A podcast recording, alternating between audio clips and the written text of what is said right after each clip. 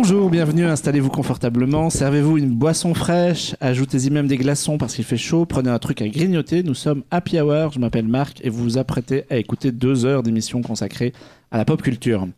Je ne serai pas tout seul pour vous en parler puisque la bande de Happy Hour est là au complet aujourd'hui. Amandine, Alexandre, JV et Mathieu sont avec moi Salut. pour accueillir Coucou. mon invité de marque.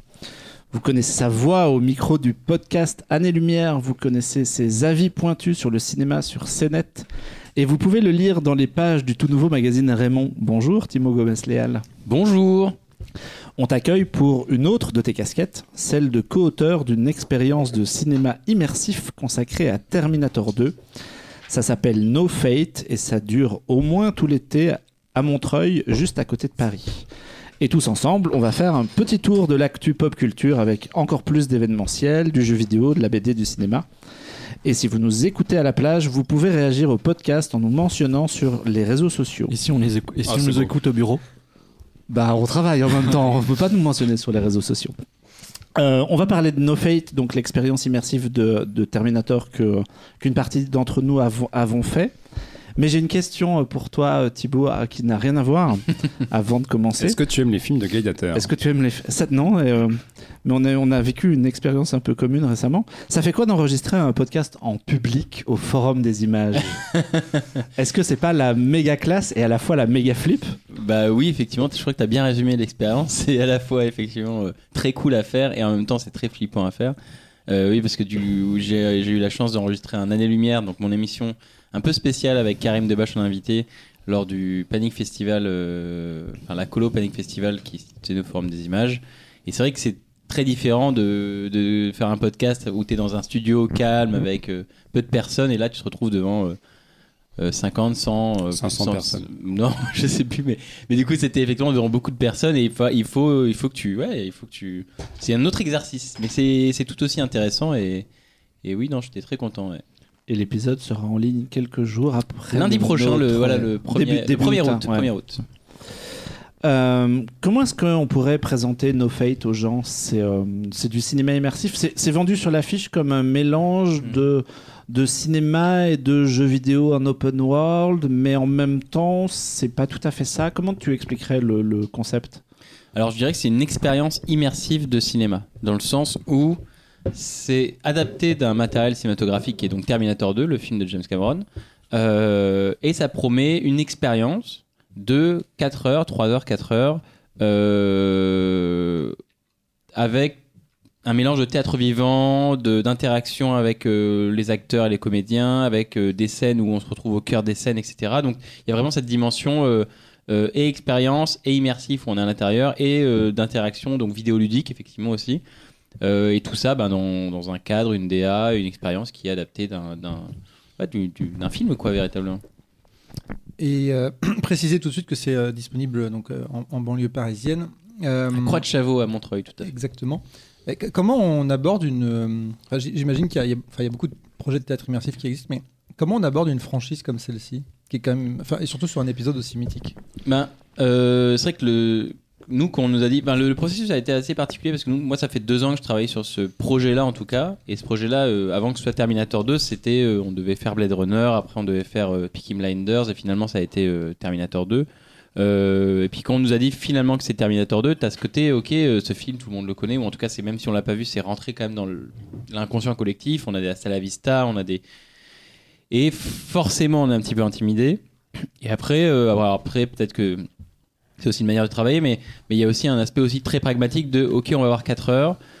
Euh, on a ces scènes-là, on a ces personnages-là, on a ces éléments clés-là. Comment est-ce qu'on les agence? Et il y a un peu ce côté puzzle euh, qui prend le pas sur euh, sur l'expérience, sur le, on va dire sur l'héritage qu'est ce film-là. Après, on a eu Studio Canal qui nous a, qui donne nous don- nous donne donc la licence, qui nous a quand même donné des guidelines puis des, des choses à, des frontières aussi à ne pas franchir.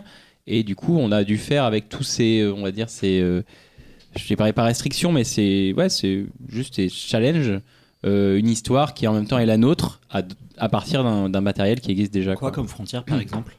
Ben, il y, avait par exemple des. Il y a des personnages qui sont de base dans le film, T800, John Connor, Sarah Connor. Il fallait que nous, quand on les. Parce que pour expliquer aux auditeurs, effectivement, c'est donc une expérience de 4 heures où il fallait que pendant 4 heures, sur, sur 7 lieux différents, les, gens qui participent à l'expérience, ils, puissent vivre des choses. Et pas comme dans le film où il se passe euh, chaque scène les unes après, à la suite des autres. Donc euh, les gens peuvent vivre des choses avec John Connor, avec, avec euh, Sarah Connor ou avec d'autres personnages du film en dehors de, des grandes scènes du film véritablement. Donc ils peuvent se retrouver au bar avec euh, John Connor, etc. Donc il fallait lui créer des, des événements en plus qui n'existaient pas euh, à l'écran. Il fallait aussi respecter le, on va dire le, profil du personnage, son identité, sa personnalité. On, s'est- quand même posé des questions sur est-ce qu'il aurait fait ça, est-ce que Sarah Connor aurait fait ça? Et du coup aussi ça, qu'est-ce qu'on veut raconter, quels sont les thèmes qu'on veut raconter? Parce qu'au-delà de, de- des personnages et des histoires qu'on a, qu'on a, on va dire, euh, développées, on a dû aussi créer pas mal de personnages qui n'existaient pas dans le film et pour combler cet espace, on va dire, cette expérience-là. Et tous ces personnages-là, ils, devaient apporter quelque chose à l'histoire qu'on voulait raconter, c'est-à-dire, euh, ben, comme l'histoire de James Cameron, c'est-à-dire une, histoire avec ouais, de, la question de l'héritage, de la question de, de, de la responsabilité humaine, la question aussi de, ouais, de, ce qu'on laisse à nos générations futures et de, et cette idée aussi de, ben, de, femmes fortes, de, de, de, de profil et de, ouais, de vie et de trajectoire de vie assez forte qu'il fallait qu'on respecte dans la lignée de travail de James Cameron. Quoi. Et du coup, comment tu as écrit ça, toi? Tu, as- tu as revu le film, tu t'es dit ça oui, ça non, ça oui, ça non. Euh, tel personnage, J'ai le camion de- qui saute un pont, bon, ça dans 300 mètres carrés, c'est C'est un peu compliqué. compliqué dans un sous-sol à, à Montreuil de, de, de refaire ça, mais il y a non, mais il y a des choses impressionnantes, hein, sans, sans, sans trop spoiler pour les gens qui écoutent. Il y a quand même la, la scène de la fonderie qui est euh, partiellement reconstituée et qui a vachement de gueule. Et euh, non, comment comment est-ce qu'on adapte en fait un déjà le un des meilleurs films de la planète, hein, disons-le comme ça, c'est- posé. Euh, comment on adapte que- quel travail d'écriture on fait? Est-ce que c'est un peu finalement comme euh, de l'adaptation de porter une pièce de théâtre au cinéma ou l'inverse de, euh, de transformer un film en comédie musicale? Est-ce que tu as, un peu l'impression que tu as fait le même genre de taf? Bah, après, c'est peut-être mon, ma façon de voir, parce que c'est peut-être ma façon de voir assez pragmatique, mais, mais c'est vrai que quand, tu, quand on te dit, bah, en fait, tu vas avoir une expérience de 4 heures dans un espace clos, ou en tout cas euh, voilà, intérieur, etc., quand tu vois le film, tout de suite, tu réfléchis en termes d'espace. Tu réfléchis en termes de scène, tu réfléchis en termes de, de moments, et tu te dis, dans cette expérience-là, comme à un parc d'attractions, comme à- au parc Universal en Floride ou à Disneyland, tu te dis, euh, dans, ce, dans ton film là, tu vas avoir, euh, il y a, y a 12, 15 scènes importantes. Quelles sont les scènes qui euh, sont excitantes à vivre pour les, pour les gens qui vivent en vivre l'expérience?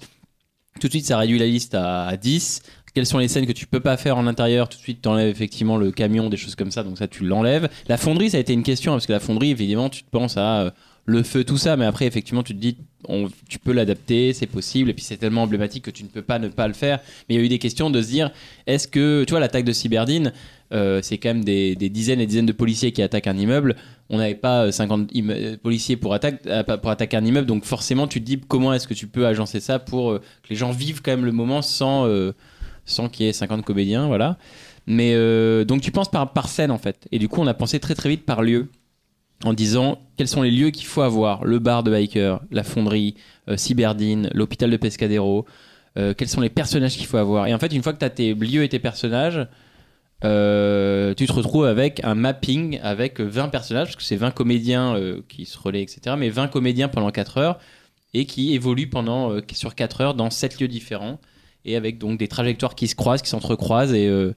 Et euh, il faut toujours qu'il y ait des choses dans sept endroits-là, donc le désert, etc. Il faut toujours qu'il y ait des choses qui se passent. Donc, euh, donc oui, non, tu fonctionnes par, tu revois le film, tu revois le film avec mon co-scénariste Raphaël Blenes Ferrari, avec qui j'ai écrit le film, avec qui j'ai écrit pardon le- l'expérience. Euh, et tu et tu coches, et es très pragmatique dans tes choix de, de scène parce que tu, tu sais que ton lieu va être restreint et il faut que tu sois pragmatique et efficace.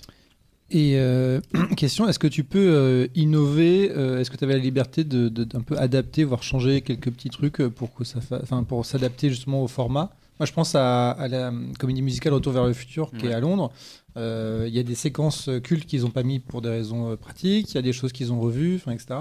Est-ce que toi, sur No Fate, vous avez pu euh, Bah, Est-ce que vous avez carte blanche On n'a pas eu carte blanche parce que Studio Canal nous a quand même clairement dit ça c'est pas possible, ça c'est pas possible, c'est Mm. pas possible. Tu vois Enfin ça ils peuvent pas dire ces mots-là. Enfin c'est normal, tu peux pas. euh, Enfin le film il est PG-13 je crois et tu peux pas avoir. euh, euh, enfin, Connor euh, this. voilà, euh, qui dit des insultes ou des choses comme ça.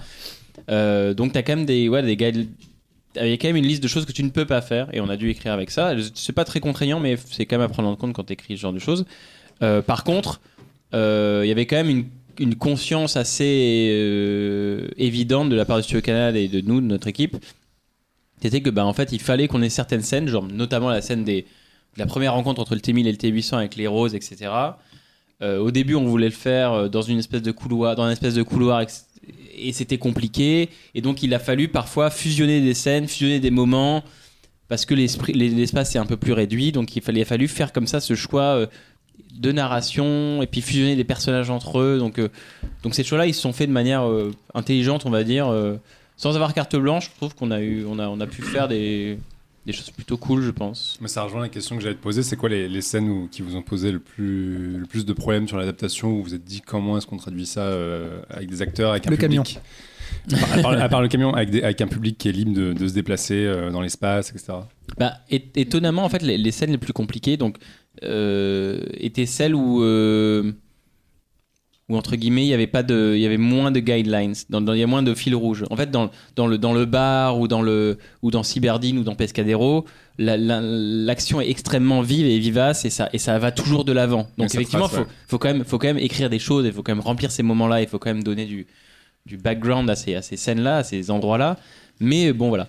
Et par exemple, un endroit extrêmement compliqué à combler pendant 4 heures, le, le désert. C'est-à-dire qu'on a un désert qui est fait partie de l'expérience, qui dans le film est important parce que c'est Enrique, parce que c'est emblématique, parce que c'est le moment où, où le T800 et, John Connor euh, euh, se rapprochent, parce qu'il y a aussi la grande scène voilà, John, de Sarah Connor sur la table avec No Fate. Il fallait la voir, mais euh, il se passe rien dans le désert. Et du coup, il fallait remplir ça, et du coup, il a fallu créer des personnages, il fallait remplir ce désert d'histoire. de- Et ça, c'était euh, délicat, tout en restant dans les dans le dans l'idée du Terminator, de, du film de James Cameron. Donc ça, c'était même plus difficile que euh, que faire le bar ou des choses ou des, des, des séquences ou des endroits qui étaient peut-être plus euh, story driven, tu vois.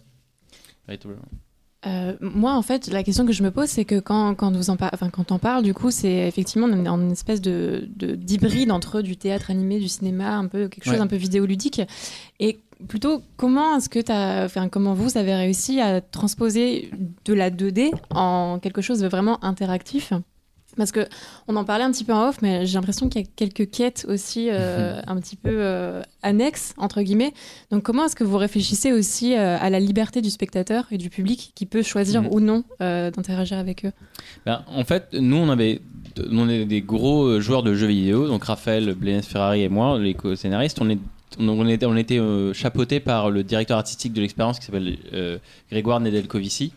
Euh, et, tous les trois, quand, du coup, quand on écrivait, on avait cette notion, cette idée quand même de, de, de vidéoludique. C'est-à-dire qu'on avait quand même cette idée de on fait une expérience interactive et il y a cette, cette part jeu vidéo. Donc en fait, quand on construit l'expérience, on fonctionne comme un jeu vidéo. Et du coup, on avait dans notre construction donc 20 personnages, 4 heures et on avait des types de visiteurs. On avait le visiteur passif, le visiteur euh, euh, curieux, le visiteur hyperactif, le visiteur et en fait, il fallait combler dans ces 4 heures d'expérience tous les types de personnages.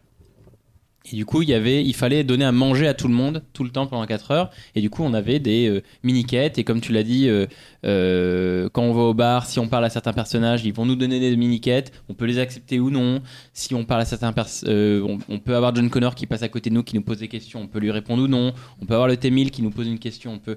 Donc, on- on- il y a pour les gens qui veulent, on va dire. euh, euh, jouer un petit peu, fouiller un petit peu euh, euh, et chercher un petit peu. Il y a des storylines, notamment à Pescadero, il y a une storyline autour des cassettes qui, euh, qui, tient, qui, est, qui est chère au cœur de mon co-scénariste Raphaël, euh, qui étaient des cassettes que si on récupère toutes les cassettes, on peut débloquer une, fin différente sur Pescadero. Ben, il y, y a vraiment des, y a, y y a plein de choses pour les gens qui veulent vraiment jouer le jeu à fond. Et après, il y a aussi des gens qui veulent juste. euh, Juste profiter de l'expérience comme un escape game, on va dire, et, et juste être, en, être manger, boire, vivre le film à l'intérieur, mais pas forcément interagir avec des gens, et c'est possible. Et, et du coup, on avait un code couleur dans toute notre expérience pour les 3-4 types de, spectateurs qui allaient être dans l'expérience. Ceux qui interagissent pas du tout, ceux qui interagissent beaucoup, etc. Ceux qui restent au bar toute la soirée. Ah ouais, non mais il fallait. Et du coup, il y a 4 heures d'expérience au bar. Si tu restes au bar 4 heures, il se passe des choses. C'est ça qu'il fallait. Et tu, tu dis ça, mais en fait, moi, j'ai un peu observé ça euh, quand on y était, et je me suis rendu compte qu'effectivement, il y a des mecs, euh, c'est la guerre dehors, et les- ils sont tranquilles en train de jouer au billard et à boire des bières tranquillou, tu Ouais, vois. mais toi, tu ferais quoi si t'étais à la guerre dehors? Moi, je boirais des coups, hein, désolé, mais. Et c'est la guerre dehors en ce moment d'ailleurs. Et, et la, la question fondamentale, c'est euh, qu'en a pensé James Cameron? Alors Jimmy, il m'appelle justement. Non, bah il n'en sait rien lui. Il est pris sur Avatar 2. Je sais même pas s'il a touché de la- de l'argent. Il a dû recevoir un chèque de 2 euros, je ne sais pas. Le mec, il, s- le mec, il est en train de faire Avatar 8000, il a- je crois qu'il est ailleurs là. Mais nous, on s'est fait, on s'est fait la réflexion en le faisant que ça, ça mériterait quasiment une, une deuxième fois parce que euh, quand on va, déjà, on sait pas trop comment ab- aborder le truc. Est-ce qu'on parle aux gens? Est-ce flou que sur ce que- qu'est-ce que tu vas vivre au début? Enfin, tu sais pas comment il y a, un peu, ouais, y a un peu de temps de mise en route où on te laisse vraiment le temps de t'installer, d'aller au bar prendre une bière, de, de visiter un peu. et tu sais pas exactement au début. Moi, je me suis senti très légèrement perdu. Et puis après, je me suis dit, mais merde, ça j'ai raté. Ça, j'aurais pu suivre lui. Et euh, je pense que si j'avais. euh, on, en a parlé euh, en off avant, d'enregistrer, mais euh, quand, euh, quand nous, spectateurs, on arrive dans l'univers du film après avoir voyagé dans le temps, il y a notamment une soldate du futur qui a une petite quête et elle, elle m'a suivi pendant un moment et on a, on a commencé à discuter et je me suis posé la question de est-ce que je vais la suivre pour voir ce qu'elle a à me dire et où? Mais si je fais ça, je vais rater la- l'arrivée du T800 dans le bar. euh, ce choix cornélien, donc, donc il faut le, le faire plusieurs fois. Donc ça veut dire que tous les personnages ont vraiment du matos tout le temps et euh, tout, tout le monde a le rôle du film plus des à côté. J'ai cru voir par exemple que euh, le docteur Silberman il fait passer des tests à des gens. Ouais. Donc c'est ça qui est drôle, c'est que moi, il y a moi- vraiment une grosse matière d'écriture en fait. Je veux dire pour chaque personnage vous avez écrit énormément de, de contenu. Bah, on a fait un scénario qui fait 300, plus de 300 pages. Euh, donc effectivement, ça, ça, ça nous a pris quand même 6 mois. euh, et euh, enfin 6 mois et des brouettes. Mais c'est vrai qu'en fait, il fallait, voilà, il fallait qu'il y ait vraiment de tout, euh, tout le temps, euh, partout. Et euh, comme tu le dis, il y a des quêtes. Et en fait, moi, pour avoir fait l'expérience, après, moi, j'ai, moi, j'ai, rendu mon, d'ailleurs, mon, mon- le scénario en septembre dernier. Et puis, j'ai découvert, on va dire, le, le- même si je suivais ça en parallèle, un peu de loin, j'ai découvert l'expérience comme tout le monde. euh, lorsqu'ils ont fait les, répéta- les répétitions générales. Ouais, c'est la question que j'ai te poser. Est-ce que justement il y a eu de l'écriture supplémentaire quand vous avez mis en place euh, le décor, les acteurs, en vous disant, euh, Alors, je- d'un point de vue émergent, si un spectateur fait ça, qu'est-ce qu'il faut faire Est-ce qu'il y avait des, travaux supplémentaires derrière en fait Alors nous on a nous on a livré notre scénario parce qu'on du coup on travaillait dessus euh, quasiment depuis depuis août 2020 on était sur le projet. Après quand le Terminator 2 c'est on va dire c'est précisé on a quand même fait 6 mois, un an de, de travail sur Terminator 2 et au bout d'un moment on a livré un, un document euh, on va dire euh, fini en laissant quand même cette idée de boîte à agencer pour que après eux ils puissent l'adapter en fonction du lieu, des acteurs et de et des premiers retours. Et du coup, je, sais effectivement qu'il y a eu une, on des ajustements euh, à l'écrit suite aux premiers retours, aux acteurs, etc., etc., qui ont été faits, euh, mais avec notre matériau, euh, notre matériel de base à, à Raphaël et à moi, ouais. Et Donc après, déjà vous aviez conçu, euh, enfin pensé Voilà. effectivement à ce que les gens pouvaient faire à côté. Tout à euh, fait. ouais. Après, il fallait l'adapter aussi au lieu, aux réalités de voilà du lieu, des acteurs, des premières interactions. Et c'est vrai que moi, quand j'ai découvert l'expérience début juin euh, pour la première fois, c'était très particulier de voir ce que tu avais écrit euh, euh, prendre vie. Et c'est là que tu te rends compte aussi ben, des- de ce qui, de ce qui, de ce qui de ce qui fonctionne très très bien, de ce qui, de ce qui, de ce que tu as loupé, parce que toi, tu, tu racontais effectivement que, que il faut le faire plusieurs fois pour tout saisir. Moi, je sais que pour avoir fait l'expérience, il y a des scènes que j'ai que j'ai écrites que j'ai loupées. Genre des scènes de ah bah tiens et en fait j'avais complètement zappé que ça c'était au même moment mais en fait Sachant que oui, tu peux pas tout voir. tu peux pas tout c'est pas c'est pas grave tu ne peux pas tout voir et ça fait aussi partie de l'expérience de se dire mais en fait on peut pas être à tous les endroits à tous les moments et ça fait aussi voilà t'es- t'as des parfois tu te chopes en tant qu'invité tu chopes des endroits qui où vous êtes que deux trois et tu te dis ah bah tiens là j'ai une interaction spéciale et t'as ce sentiment de dire ah bah tiens euh, avec Miles je discutais avec Miles et c'était cool et, euh, et on était deux quoi c'était cool Ouais, moi j'ai bugué sur le, le, le fait que euh, il y a deux, il y a deux bornes d'arcade pour euh, simuler la, la- salle d'arcade du film. Et je m'approche de l'une d'elles. Il y a un gamin qui est en train de jouer. Et j'étais persuadé au départ que c'était un, un- visiteur. Et je me fais OK, un, un jeune qui me laisse sa place, cool. Il me dit ah, il fait ça comme ça. ça je- Et je, m'installe à la borne et je bug sur le gars. Et je fais mais. Sa tête, sa, son, son look, son apparence, son sac à dos, mais je fais Son mais t-shirt public ennemi. mais je viens de parler à John Connor, bon sang. Et je, me- je suis. Il l'a dit comme ça. Bon Bon sang. Et et je- et il y a vraiment eu. un- je me suis vraiment senti à ce moment-là. À ce moment-là, je me suis dit, merde, l'immersion, elle marche quand même. Avant, j'étais un peu déconnecté, j'étais là avec ma bière en train de regarder les gens passer. Et puis parfois, il y a des moments comme ça où l'expérience t'attrape et te fait. T'es dans le film, mec. Profites-en. T'es en train de causer avec, euh, avec John Connor ou euh, t'es en train d'assister à tel truc. Et euh, il y a vraiment des moments comme ça.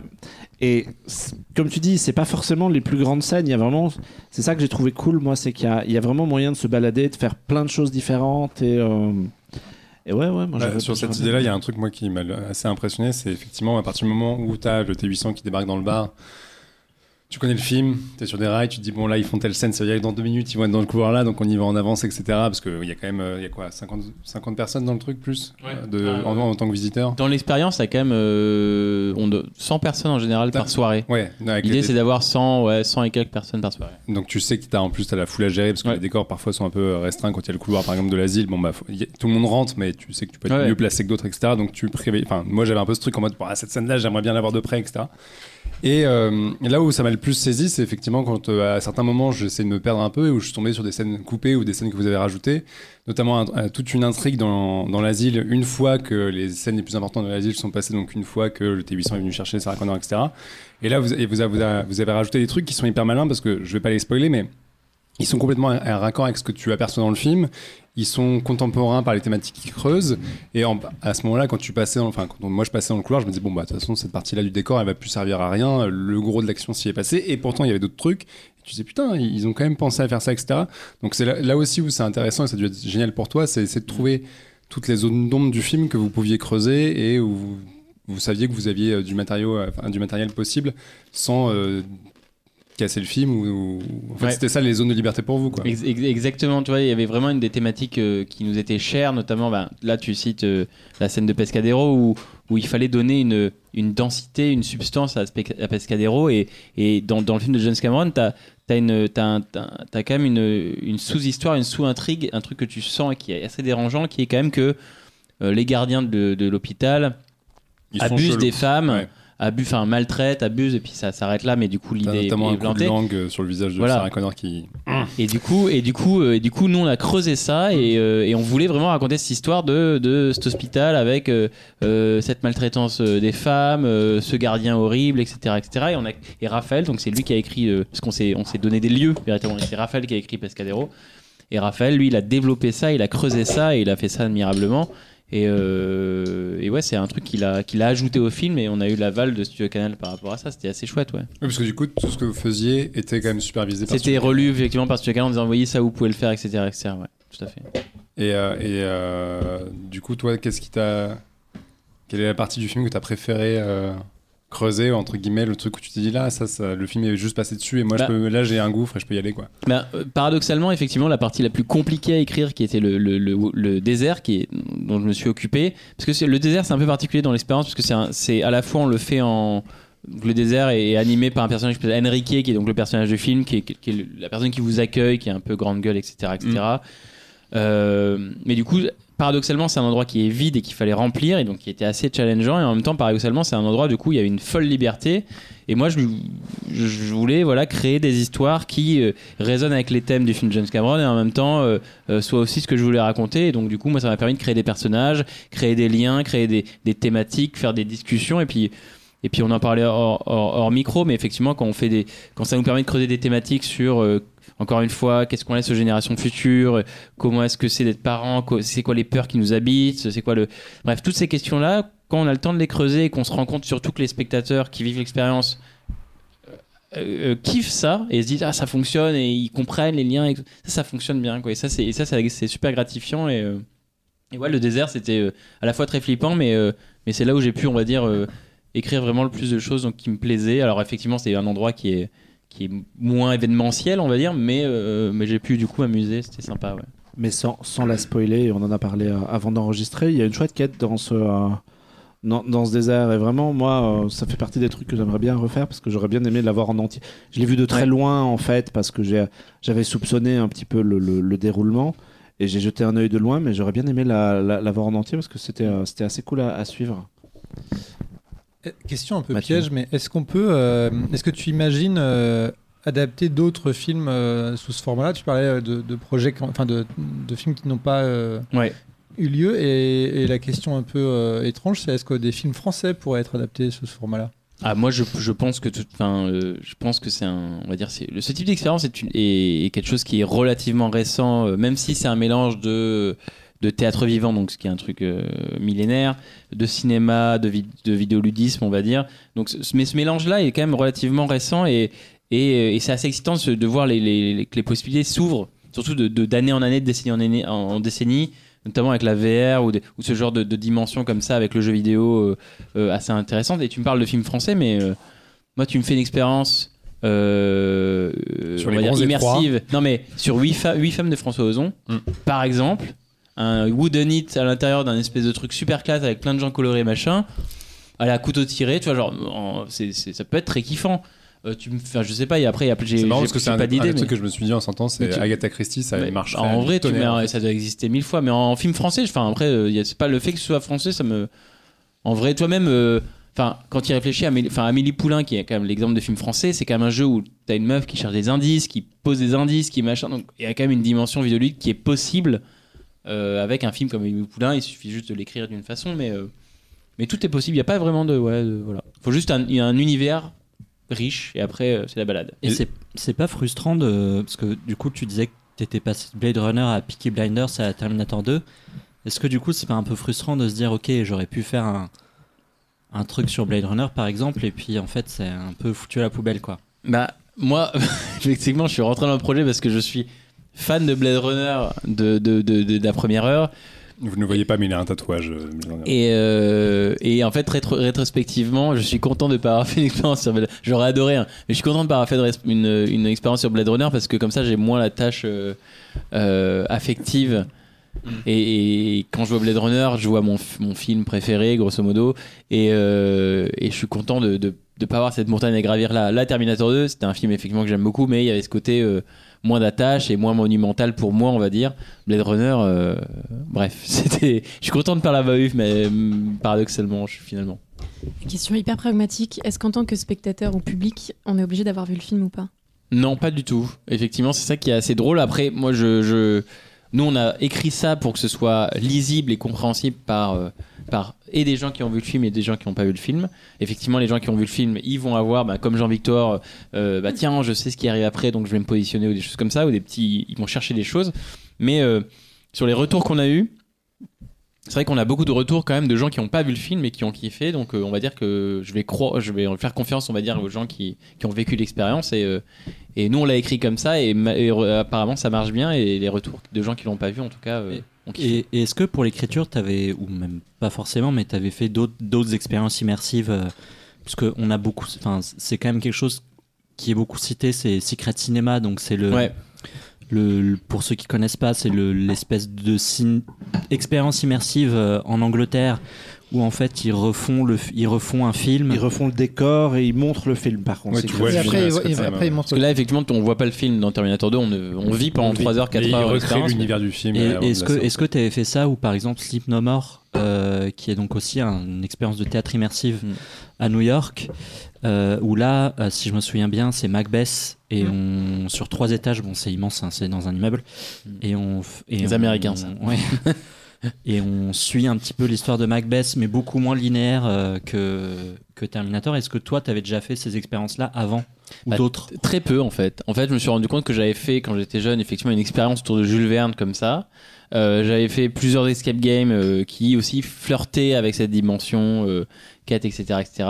Mais j'ai pas fait Secret Cinéma, j'ai pas fait euh, Sleep No More, j'ai pas fait tout ça. ouais. Donc, euh, donc, euh, je sais pas si ça a été un, un, un apport, une qualité ou ça m'a sauvé d'une certaine manière, mais en tout cas, ouais, non, j'ai pas, j'ai pas eu la chance de faire, euh, en tout cas, Secret Cinéma euh, que beaucoup de mes amis ont Mm. fait. ouais. Et justement, vis-à-vis de ça, est-ce qu'une fois que tu as vécu l'expérience, ou même avant, mais une fois que tu l'as vécu, forcément, tu étais en connaissance de cause, il y a des choses où tu t'es dit, putain, scénaristiquement, là, j'ai pêché, j'aurais pu faire ça, ça, je savais pas si ça marchait, finalement, bof. Qu'est-ce que tu en as tiré, en gros, euh, de constructif pour. euh, Parce que j'imagine qu'ils vont pas s'arrêter là. Ouais. Alors c'est vrai que, bah, effectivement, comme, comme disait Marc, c'est que l'expérience du coup euh, dure en juillet et en août. Là, en août, en août, tu vas y avoir un petit hiatus pour permettre de, modifier certaines choses et ça repart à la fin août à la rentrée jusqu'en mars 2023.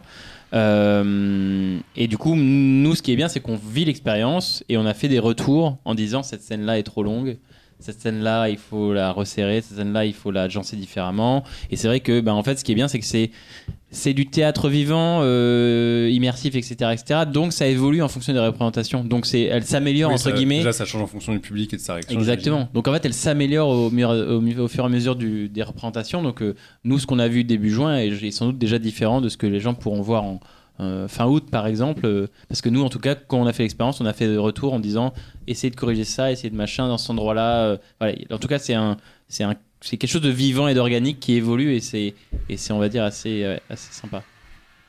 Est-ce que tu sais si euh, c'est voué à, à être euh, créé ailleurs? Est-ce que ce- ce- bah, exactement la même histoire, le même concept pourrait ouvrir dans d'autres villes en France ou, euh, Pour, pour l'instant, Dream Factory, donc, qui, qui a créé le- cette expérience-là, est, est concentré sur, on va dire, faire de cette expérience, un, on va dire, un succès. Donc pour l'instant, il y a, j'imagine qu'il y a des choses dans les, dans les, dans les, dans les, dans les tuyaux, mais, mais on reste concentré sur, sur cette expérience-là, sans, euh, voilà, une chose à la fois, on va dire. Est-ce qu'il y a un film que tu rêverais d'adapter de, de cette manière-là, comme tu l'as fait pour Terminator 2 Genre, lui, depuis Bah, que tu tu l'as sais fait, que ça va tu- marcher, tu sais que ça tu sais que ça marche. prête.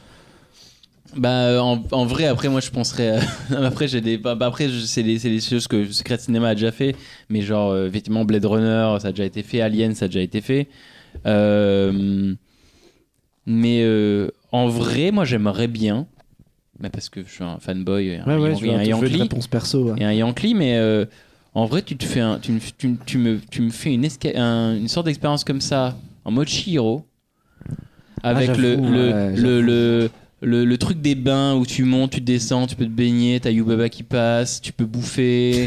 T'a- T'aimes la simplicité, toi? Non mais genre, non mais, enfin je Ouais, sais pas, tu vois. à- Non mais, comme bah, tu me demandes ce que je rêve, mais genre, tu vois, genre, et en vrai, tu sais, tu prends des, enfin t'as des mecs chelous qui te demandent, hi hi hi hi, c'est avec des mecs, des, sais, le mec sans billet, non, mais- Il le vend bien. en vrai, moi, je, moi, je, mais go, je signe, quoi, tu vois. Et après, il y a un parc Ghibli qui ouvre dans Voilà. pas longtemps à- en Japon. euh, Exactement. Mais en vrai, moi je trouve bah, il fait un parc à thème hein, dans Chihiro. hein, il rentre dans un parc à thème. hein, donc en vrai, euh, ça se prêterait quand même, je trouve, vachement bien à ça. Parce que du coup, il y, y y a juste une frustration, je trouve, sur euh, Terminator 2, c'est que c'est quand même un des plus grands films d'action qui a jamais été fait. Eh oui. Et forcément, euh, euh, et c'est pas de votre faute, le volet action. Alors, il y a des scènes d'action, vous avez reprises et qui sont d'ailleurs plutôt bien traduites. Mais évidemment, bon, tu ressors pas de l'expérience en disant sur 700 Ouah, mètres, J'ai vu cette poursuite. Non, la poursuite en moto 700 mètres carrés, n'existe pas. ouais, un peu. etc. Et à la limite, je me- suis dit en s'entendant, mais bon, j'imagine que c'est des questions de droit et de ce que vous avez pu avoir comme licence quoi, que le premier Terminator, ce serait peut-être plus prêté, entre guillemets, à l'exercice, parce qu'il est plus restreint, il est plus en huis clos, et euh, en termes de décor, en tout cas, Ouais. Il est peut-être euh, plus adaptable. Mais effectivement, je me suis dit sur des, sur des vrais huis clos, alors on a cité tout à l'heure Agatha Christie, mais par exemple, un film, bon, faut gérer quelques effets gore, mais ça peut, ça peut faire, un film comme Shining, je pense que ça se prêterait à à 400% pour l'expérience. Ah, tu pourrais- carrément. tu T'as envie, rendrais les- t'as- t'as- t'as envie qu'on rentre chez tu rendrais les gens ouf, mais c'est pas grave. Ah carrément, mais ça c'est ça, c'est ça, c'est kiffant, mais c'est ça qui, qui est assez fou, ouais. Une expérience comme Shining, moi je signe à fond. ouais. Et donc, Ouais. du coup, voilà, on souhaite euh, Que de bonnes idées pour finir un On week-end souhaite, euh, tranquillement. bonne continuation à Dream Factory pour qu'il y en ait plein d'autres. Ouais, euh, pour les détails pratiques, pour les gens qui nous écoutent, euh, c'est donc jusque mars 2023. Les réservations sont ouvertes, je crois, au, j'ai- au moins jusqu'au Il y a trois- octobre, il y a- je voilà, il y a trois mois d'avance en Il y a général sur trois les mois d'avance sur les donc réservations. Et en ce moment, il y a des, il y a une réduction, c'est-à-dire qu'il y a une place achetée, une place offerte. Donc Ah, n'hésitez bah, pas. alors, justement, c'est pendant l'été, donc n'hésitez pas. Ou je, ou je, ou je- ou je vous laisse regarder sur le site, mais il me semble effectivement qu'il y a une, euh, je vais dire de bêtises, mais en tout cas une réduction importante. Je suis euh, déçu, il a pas un code promo. euh, T'avais Ah, Rentrez le code. euh, Un truc d'influenceur, Thibaut 10%. Euh, on peut, il faut dire aux gens que c'est c'est c'est 65 balles, mais c'est 65 balles pour 4 Bah, heures quatre heures de d'immersion, des décors, Il y a à manger à boire dedans. Il y a, il y a à manger à boire, c'est payant par contre, mais Mais c'est une soirée à l'opéra. Voilà, c'est ça, oui, c'est oui, oui, vraiment une soirée une événementielle théâtre, en et fait. il faut pas trop euh, Mhm. s- s'arrêter au prix. Enfin, c'est important, mais mais. ouais. c'est important, mais euh, il faut pas s'arrêter au prix parce que là, là, largement le, le jeu. Et, euh, et on n'a pas parlé, mais euh, super cast. Franchement, casting. C'est vrai. Et Sarah Connor balèze, sont. hein. Sarah Connor est balèze. Ouais, les. Terminators sont- ça- C'est le, c'est- c'est le même casting, il n'y a pas de remplaçant potentiel. de- Alors il y a 20, 20 comédiens et il y a des turns, il y a des, ça- il y a Oui, il y du a roulement. du Donc roulement, ouais. je crois qu'au total ils sont 40 ou 50 et donc ça tourne sur euh, deux comédiens par rôle, voire plus parfois. Ok, ouais, donc vous n'allez pas forcément avoir le T800 qu'on a eu. Ou, euh, Voilà, parfois changer. vous n'avez pas les mêmes acteurs. Moi je sais que j'ai vu des, des scènes avec deux, deux Sarah Connor différentes, mais, je- mais le, le casting a été très bien fait, ouais, tout à fait. Parce que pour le coup, c'est vrai que c'est assez marrant parce que tu te dis, bon, bah, on va voir Terminator 2, mais bordel, Arnold, Arnold Schwarzenegger, quand même, merde. Et le mec arrive, t'es là. Ah, c'est pas mal. Ok, ok, ok, il a de la carrure, il a de la gueule. ouais, il- il- Et vous avez pas eu de, de public relou? Il Bah, n'y a, qui pas est- des gens qui ont traché des trucs, ouais. Alors, Pas il- craché, mais tu vois, par mais exemple, suffisamment chiant pour que ça à soit. Sleep No More, ils te disent bien, euh, surtout touchez pas les acteurs et tout, mais t'en as quand même qui le font. Ah, ça, ils te le disent pour le coup Ouais, aussi. ouais. Alors moi j'ai pas eu de retour, j'imagine que bah, nous on- effectivement on le dit aussi, il y a beaucoup Ouais. de panneaux, il y a beaucoup de il y a des règles on va dire qui sont édictées aux, aux gens qui, qui vivent l'expérience au début. Euh, moi j'ai pas eu de retour particulièrement euh, voilà sur ce sur cette question-là. Après euh, de toute façon si ça arrive on a des on a des protocoles enfin, des protocoles, des processus, des choses qui sont mises en place pour euh, pour s'occuper de ces gens-là, qui- ces gens-là. Qui va dire bonjour à chaque a comédien. Terminator Voilà. qui- Bonjour. qui va servir lui-même au- derrière le bar. enfin, Oui, parce qu'on sert de, on sert de l'alcool et on sert à manger, etc. Mais de l'alcool aussi. Donc il y a aussi cette notion de, de ben, il faut gérer ces gens qui peuvent parfois abuser ou des choses comme ça. Très bien, on va enchaîner avec notre petit tour de la- de l'actu pop culture. Mais avant ça, j'avais encore une petite question, euh, Thibaut, qui n'a pas de rapport du tout avec euh, Terminator, mais euh, tu as écrit pour un nouveau magazine qui s'appelle Raymond. Qu'est-ce que tu peux en dire aux gens qui... Parce qu'on est écouté par des milliers de lecteurs, de- d'auditeurs, donc c'est un peu l'occasion de... Et Faire sachant la qu'on a déjà reçu euh, Fanny Ruet euh, Et on a reçu deux fois euh, qui qui podcast. Sacré Fanny, effectivement. Bah, alors moi, oui, je, je- je- La je- fille je suis donc co- co-fondateur, co-créateur de la revue Raymond, qui est la première revue française sur le stand-up et l'humour sur scène. La- donc on est intitulé Raymond, la revue des gens drôles. Et c'est un projet qui a été euh, que j'ai créé avec Nico Pratt, euh, Mathias Dezour, Benjamin Durand et donc moi-même. Et on avait cette envie, surtout c'était l'envie de, Nico de, base, c'était effectivement de créer un- une revue sur, euh, bah, mine de rien, ce qu'on considérait nous comme un art, c'est-à-dire l'art de faire rire, comment est-ce qu'on écrit des vannes, comment est-ce qu'on joue sur scène, comment... Ce stand-up, la mine de rien, qui fait partie de tous nos salons et euh, on a tous des DVD, on voit tous des spéciales sur Netflix, on va, tous voir des spectacles. Et du coup, on avait envie de faire une revue là-dessus euh, qui manquait en France. Et du coup, Raymond et Raymond, on a réussi à le après une campagne de crowdfunding, on a réussi à, la, lui donner naissance, on va dire à créer cette revue avec l'aide de, de beaucoup de personnes. Et elle est du coup disponible à la vente euh, sur euh, raymond.bigcartel, revue raymond.bigcartel.com, il me semble. On mettra le lien Voilà, dans- effectivement. Dans, dans la description. Elle est, coup, c'est trou- une- elle est trouvable en magasin un peu à Alors, il me semble qu'elle est trouvable dans quelques librairies à Paris, mais la meilleure façon de la, de la voir rapidement, ça reste c'est qu'effectivement de la commander en ligne. Et puis, c'est un premier numéro dans lequel on est assez fier d'avoir quand même beaucoup de. C'est un premier numéro, donc euh, avec euh, tout ce que ça comporte et tout effectivement tout, tout ce que ça. Enfin, c'est un premier numéro, donc voilà. Mais du coup, on a quand même réussi à avoir ben, des gens comme Paul Mirabel, Fanny Ruet, euh, Thomas VDB, Baptiste Le Caplin. On a quand même réussi à faire un premier numéro avec pas mal de gens et on espère. euh, faire un deuxième et on va faire un deuxième qui est, qui- est encore très très chouette et qui devrait arriver l'année prochaine. Très bien. Hmm. On va donc, comme je disais, euh, Attends, j'ai j'ai une dernière question. Euh, Est-ce que pour euh, Dream Factory, tu as été embauché pour une potenti- potentielle suite ou c'est pas encore dans le carton? Est-ce que tu peux te dire quelque chose ou... Non, pour l'instant, j'étais j'étais embauché juste pour Terminator Ok. 2. Pas de après, Terminator on verra. 5. euh, Non, Non, Oh, pour l'instant, ouais, non, pour l'instant. Pourquoi vous avez pas fait Genesis plutôt Alors, parce que vous avez le temps devant vous là parce que j'ai une longue liste de raisons. deux trucs qui vont pas. Ouais. Euh, on- ouais. Donc on va faire la- le, le tour de, de l'actu pop culture et, et je vais garder la parole pour parler euh, d'un d'un autre événement qui a eu lieu il y a, il y a quelques semaines, euh, puisque j'avais envie de vous parler de la Japan Expo. La Japan Un Expo. événement lui aussi interactif. Est-ce est qu'on est en aussi un- 2005 Est-ce qu'on est en 2005, Marc La Japan Expo, c'est la 21e édition. C'est c'est la 21e édition et euh, ouais, chaque année, si vous vous demandez euh, pourquoi vous à peu près début juillet, vous- le, le samedi matin dans Paris, vous croisez 1000 cosplayers dans le métro et tout le monde se dirige vers Châtelet et prend ensemble le même RER. Ben, c'est pour une Oui, bonne ils vont- raison. c'est Ils vont tous voir Jean-Victor Ouette, non Ah non, C'est parce que tous ces fans de, ça, c'est de- inquiétant quand même. tous, tous ces fans de Naruto et, et- et de One Piece se dirigent au même endroit, à, à Villepinte, pour, euh, pour la Japan Expo qui fêtait euh, son- cette année sa son 21e édition, ou comme ils disent eux-mêmes, 21e Impact, en référence à un dessin animé bien connu. Euh, la première édition, ça Moi non remonte plus, à je l'ai pas, Mathieu. Évan- Évangélion, les, les Toi, tu gars. l'as vu, Ah, on en avait parlé en plus dans les Impact. podcasts. La honte. Ah là là, ça va être long. Amandine vous Euh, très fort et elle Je a bien suis raison. très énervée. Pardon. Voici le 22e impact Pardon. Qu'est-ce que c'est la Japan Expo? Alors à l'origine, la, la- la Japan, c'était une toute petite convention qui avait été créée par euh, des élèves d'EPITA il, y a, euh, il y a 21 ans. Vraiment, C'était un une truc. fois la Attention, ça va durer Expo. 30 minutes. euh, c'était euh, c'était un truc minuscule avec 3-4 stands, des petits cosplayers et euh, les, les gens faisaient des concours de celui qui faisait le plus grand nombre d'origami. Donc vraiment, c'était vraiment une échelle complètement réduite. Ça avait aucun rapport avec l'événement d'aujourd'hui. Mais en fait, chaque année, c'est devenu un peu de, de plus en plus important. Et je me suis rendu compte que j'ai participé à la deuxième. Donc ça me rajeunit pas. Bah, Mais j'étais à, hein. j'étais à, l'édition de 2001 qui à l'époque se déroulait sur les quais euh, à Austerlitz, près de la gare d'Austerlitz, dans un bâtiment je crois qui n'existe plus. Est-ce que tu as gagné le concours d'origami à l'époque? Alors j'ai pas gagné le concours d'origami, mais c'était euh, c'était déjà un événement déjà parce qu'il y avait beaucoup de monde pour le à l'échelle de- de- du bâtiment, mais il y, avait, il y avait quand même déjà beaucoup de monde. Et c'était la première édition où ils recevaient des invités. Et comme à l'époque ils n'étaient pas encore très connus, euh, ils avaient fait venir des euh, chanteurs qui euh, interprétaient des génériques de dessins animés des années 80-90. Mais ça avait rencontré un succès de malade et euh, on a presque tendance à, à regarder ça. C'est marrant parce que sur le site de la Japan, il y a, euh, ils ont pour les 20 ans, ils, ils sont allés rechercher des dossiers, des, euh, des, des éditions précédentes et on peut remonter jusqu'aux origines. Et il y a vraiment des, photos qui sentent bon les années, la fin des années 90 où tout le monde est habillé chelou, a des grosses têtes de nerds et c'est vraiment bizarre. Moi y compris. Est-ce hein, que ça a vraiment changé? En, en termes de, euh, de budget, d'organisation, de, euh, de mise en scène, de oui, c'est quand même un, c'est quand même un, un autre délire. Et euh, moi, l'édition de 2001, je m'en rappelle encore bien. genre. Alors vous allez, vous allez évidemment vous moquer de moi, mais euh, Jadis euh, Vous vous souvenez les enfants, la Japan Expo vous allez eh, vous moquer de moi, mais moi j'ai fait dédicacer mon vinyle du générique de XOR par le chanteur. J'étais aux anges. Il est encadré euh, au-dessus de son lit.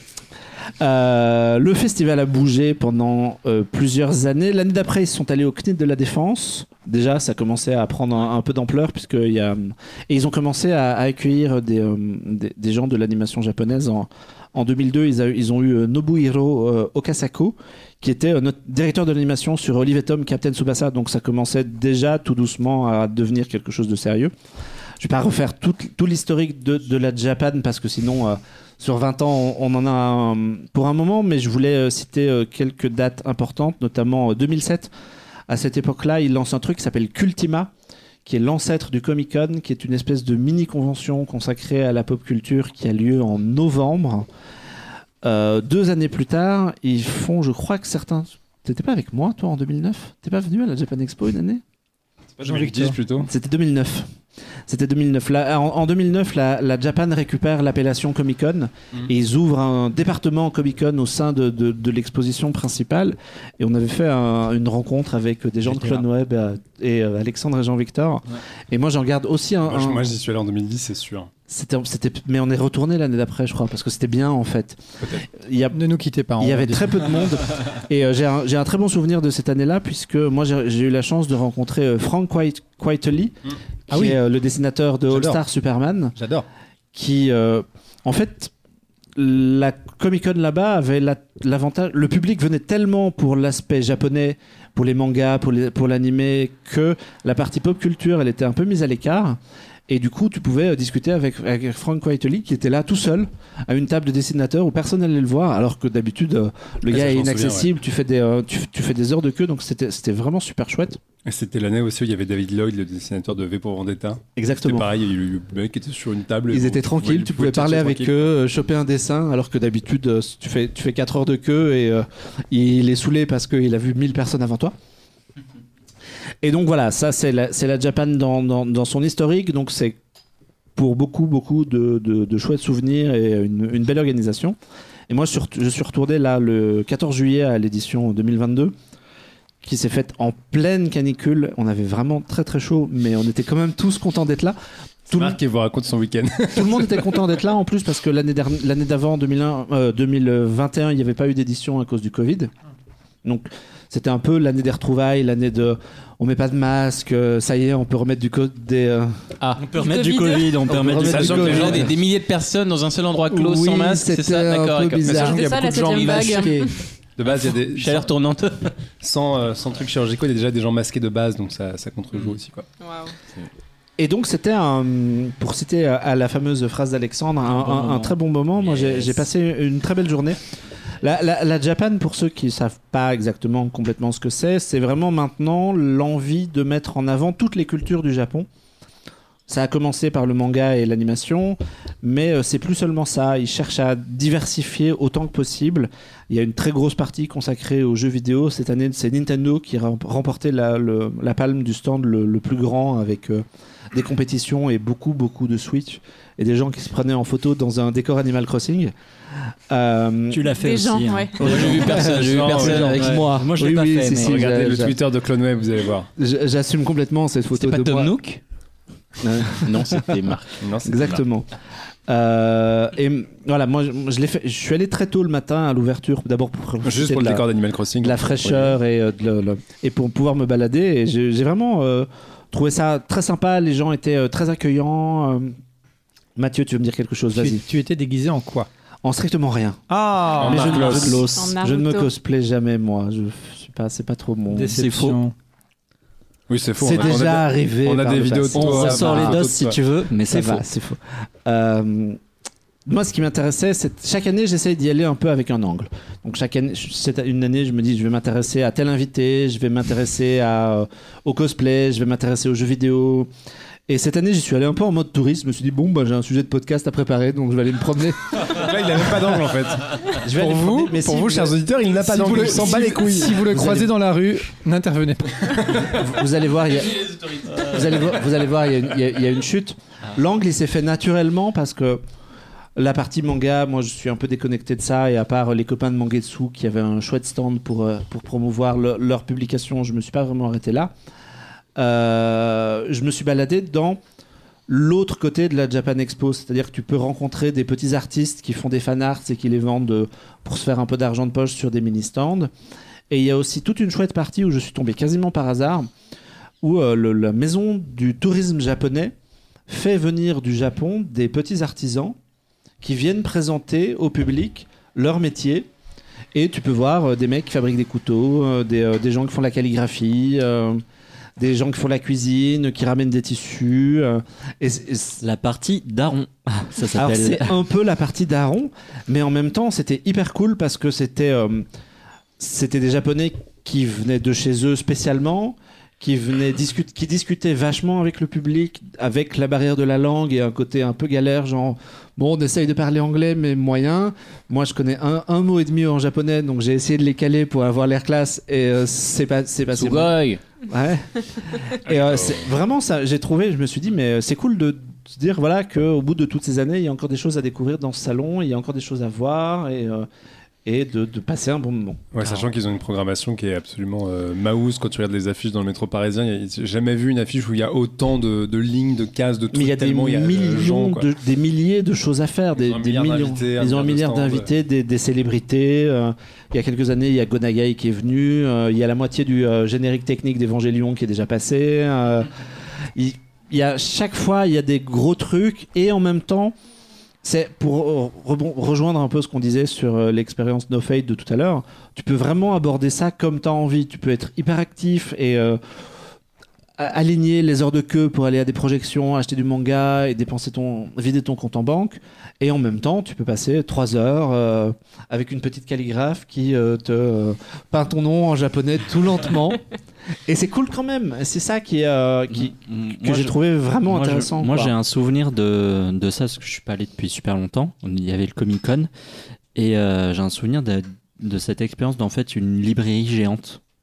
Ouais, mais ça c'est l- ça c'est l'image d'Épinal qu'on en a de base Parce qu'effectivement, c'est d'abord le manga qui est mis en avant, ah, et, et avec en parallèle maintenant l'animation, et euh, surtout grâce au portail, à la Crunchyroll et tout ça. Mais en, en réalité, ils ont beaucoup de choses à, à présenter. Il y a des cours de cuisine, par exemple, tu vois. Ah, ben voilà, fallait commencer par ça. Tu peux complètement aller assister à des cours de cuisine pour apprendre à découper proprement un poisson pour faire un sushi dans, dans les règles de l'art et pas comme on, comme on te le vend à Paris. Tu peux, ils se sont vraiment ouverts à tous les univers possibles de la culture japonaise pour que chacun puisse trouver son compte et aborder ce, ce, ce truc-là de la, de la manière qu'il a envie d'aborder. Et c'est ça que j'ai trouvé euh, hyper sympa à faire. Et est-ce qu'il y avait une partie Comic Con du coup ou pas Alors justement, Ah. j'y venais, ça tombe très bien, tu, tu m'offres une transition Tu toute trouvée. les transitions. ouais. Euh, le comic, en fait, l'appellation Comic Con est partie euh, pendant un petit moment euh, chez euh, d'autres organisateurs qui ont euh, qui avaient monté un Comic Con en parallèle à, à la Villette. Euh, ça a capoté. Du coup, maintenant, la Japan a essayé de récupérer, n'a pas récupéré l'appellation, mais a récupéré le concept. Donc cette année, un peu à l'arrache et un peu au forceps, ils ont, euh, ils ont introduit un univers qui s'appelle Amazing, où il y avait quelques stands de pop culture, mais c'était, ça a été annoncé vraiment très très tardivement, et donc ils ont vraiment, euh, c'était vraiment à l'arrache et euh, forcé et assez mal installé. Enfin, ils étaient vraiment loin, dans, ils étaient vraiment à l'écart, c'était pas terrible. Moi, je, me suis dit, ils introduisent un truc pour en parler un peu maintenant, que les gens prennent l'habitude, et l'année prochaine, ils auront euh, plus de choses à raconter. Mais euh, dans, dans, euh, dans les choses qui m'ont... dans, cette partie-là, moi, je me suis arrêté à un stand de photos de jouets, puisqu'il y avait un gros panneau toy photographie partout, donc je me dis cool. Euh, c'est la mise en avant d'un hobby. Il y a une petite communauté en France. quel- des gens s'intéressent à ça, donc je vais aller, je vais voir le truc. Et il se trouve que donc c'est c'est sur le stand d'Asbro qui, qui était partenaire. Alors déjà, Hasbro France ne vient pas puisqu'en réalité ils délèguent leur euh, leur merchandising à Micromania. C'était en réalité une boutique Micromania avec une couche de peinture qui vendait des Funko, enfin pas des Funko parce que c'est pas la marque, mais euh, quelques figurines Star Wars et euh, du Marvel et, quelques bêtises. Et puis le, ce grand panneau Toy Photographie, en réalité, c'était un gars tout seul dans un coin qui avait une petite table. qui fait des photos tout à fait honorables, mais j'ai trouvé dommage qu'ils ne cherchent pas du tout à, pousser ça.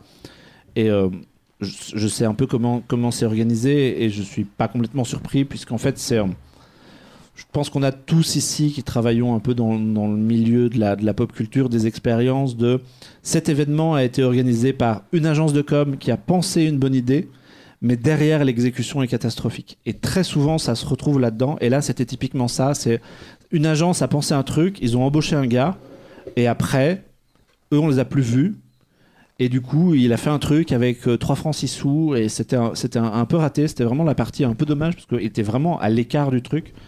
Et euh, à part les copains euh, ph- ph- photographes de jouets qui sont passés dire coucou et, euh, et deux, trois fans de Star Wars en cosplay, je pense qu'il a, il a pas dû croiser grand monde. Cela dit, La fin de cette chronique est tellement triste d'un seul coup. ah ouais, c'est vrai. Alors je vais rebondir là-dessus, puisque et rester dans un peu un peu dans la tristesse. euh, yes yes. Tu t'y attendais pas celle-là. Restez, restez, Il assume, hein. Ouais. Ah, j'assume, j'assume. En, en fait, je quand j'ai préparé ce sujet, je me suis dit, J'ai pris un coup de vieux. déjà, j'ai pris un coup de vieux parce que Euh, non. Est-ce que la Japan Expo est pas, a pas le même âge que Happy Hour du coup Non, que Clone Web. Happy Clo- Hour, non. Que pas Clone Web, 20 ans, pardon. ouais. pardon. Euh, Clone Web. non, un tout petit Bah, peu plus vieux. Deux ah, ans, si. elles ont deux ans, pas deux ans, deux ans près. 2000, 2000 la Japan Ouais. Expo. Donc Mm. deux ans près. Mais on est Mais avec l'année du Covid qui a enlevé, peut-être que c'est l'année du du coup, ça- Covid. euh, c'est- Allez, on allez, vous l'emballe, allez. allez, c'est Clone Web n'a pas eu. c'est la même génération, tu vois. On s'est croisés dans le bus, dans le bus qui menait, qui menait au collège. Euh, quand j'ai préparé ce sujet, je me suis tâté de, de parler aussi de l'expo euh, Lego qui, se tient en ce moment à Paris, puisque Lego organise une petite exposition pour les 90 ans de la marque Comme Clone Web. à la galerie, à la galerie dans le bus au Joseph. collège aussi.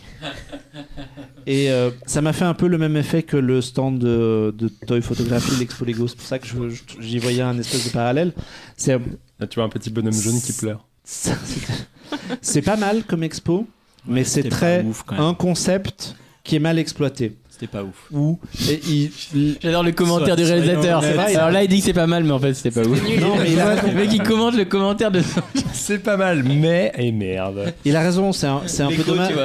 C'est un peu dommage d'avoir une bonne idée, de pas aller au bout du truc. C'était brouillon, c'était, on savait pas trop à quel public ça s'adressait. On l'a vu tous les deux avec Alexandre quand t'es gamin, il y a un peu de stand de construction, mais en même temps, c'est pas passionnant.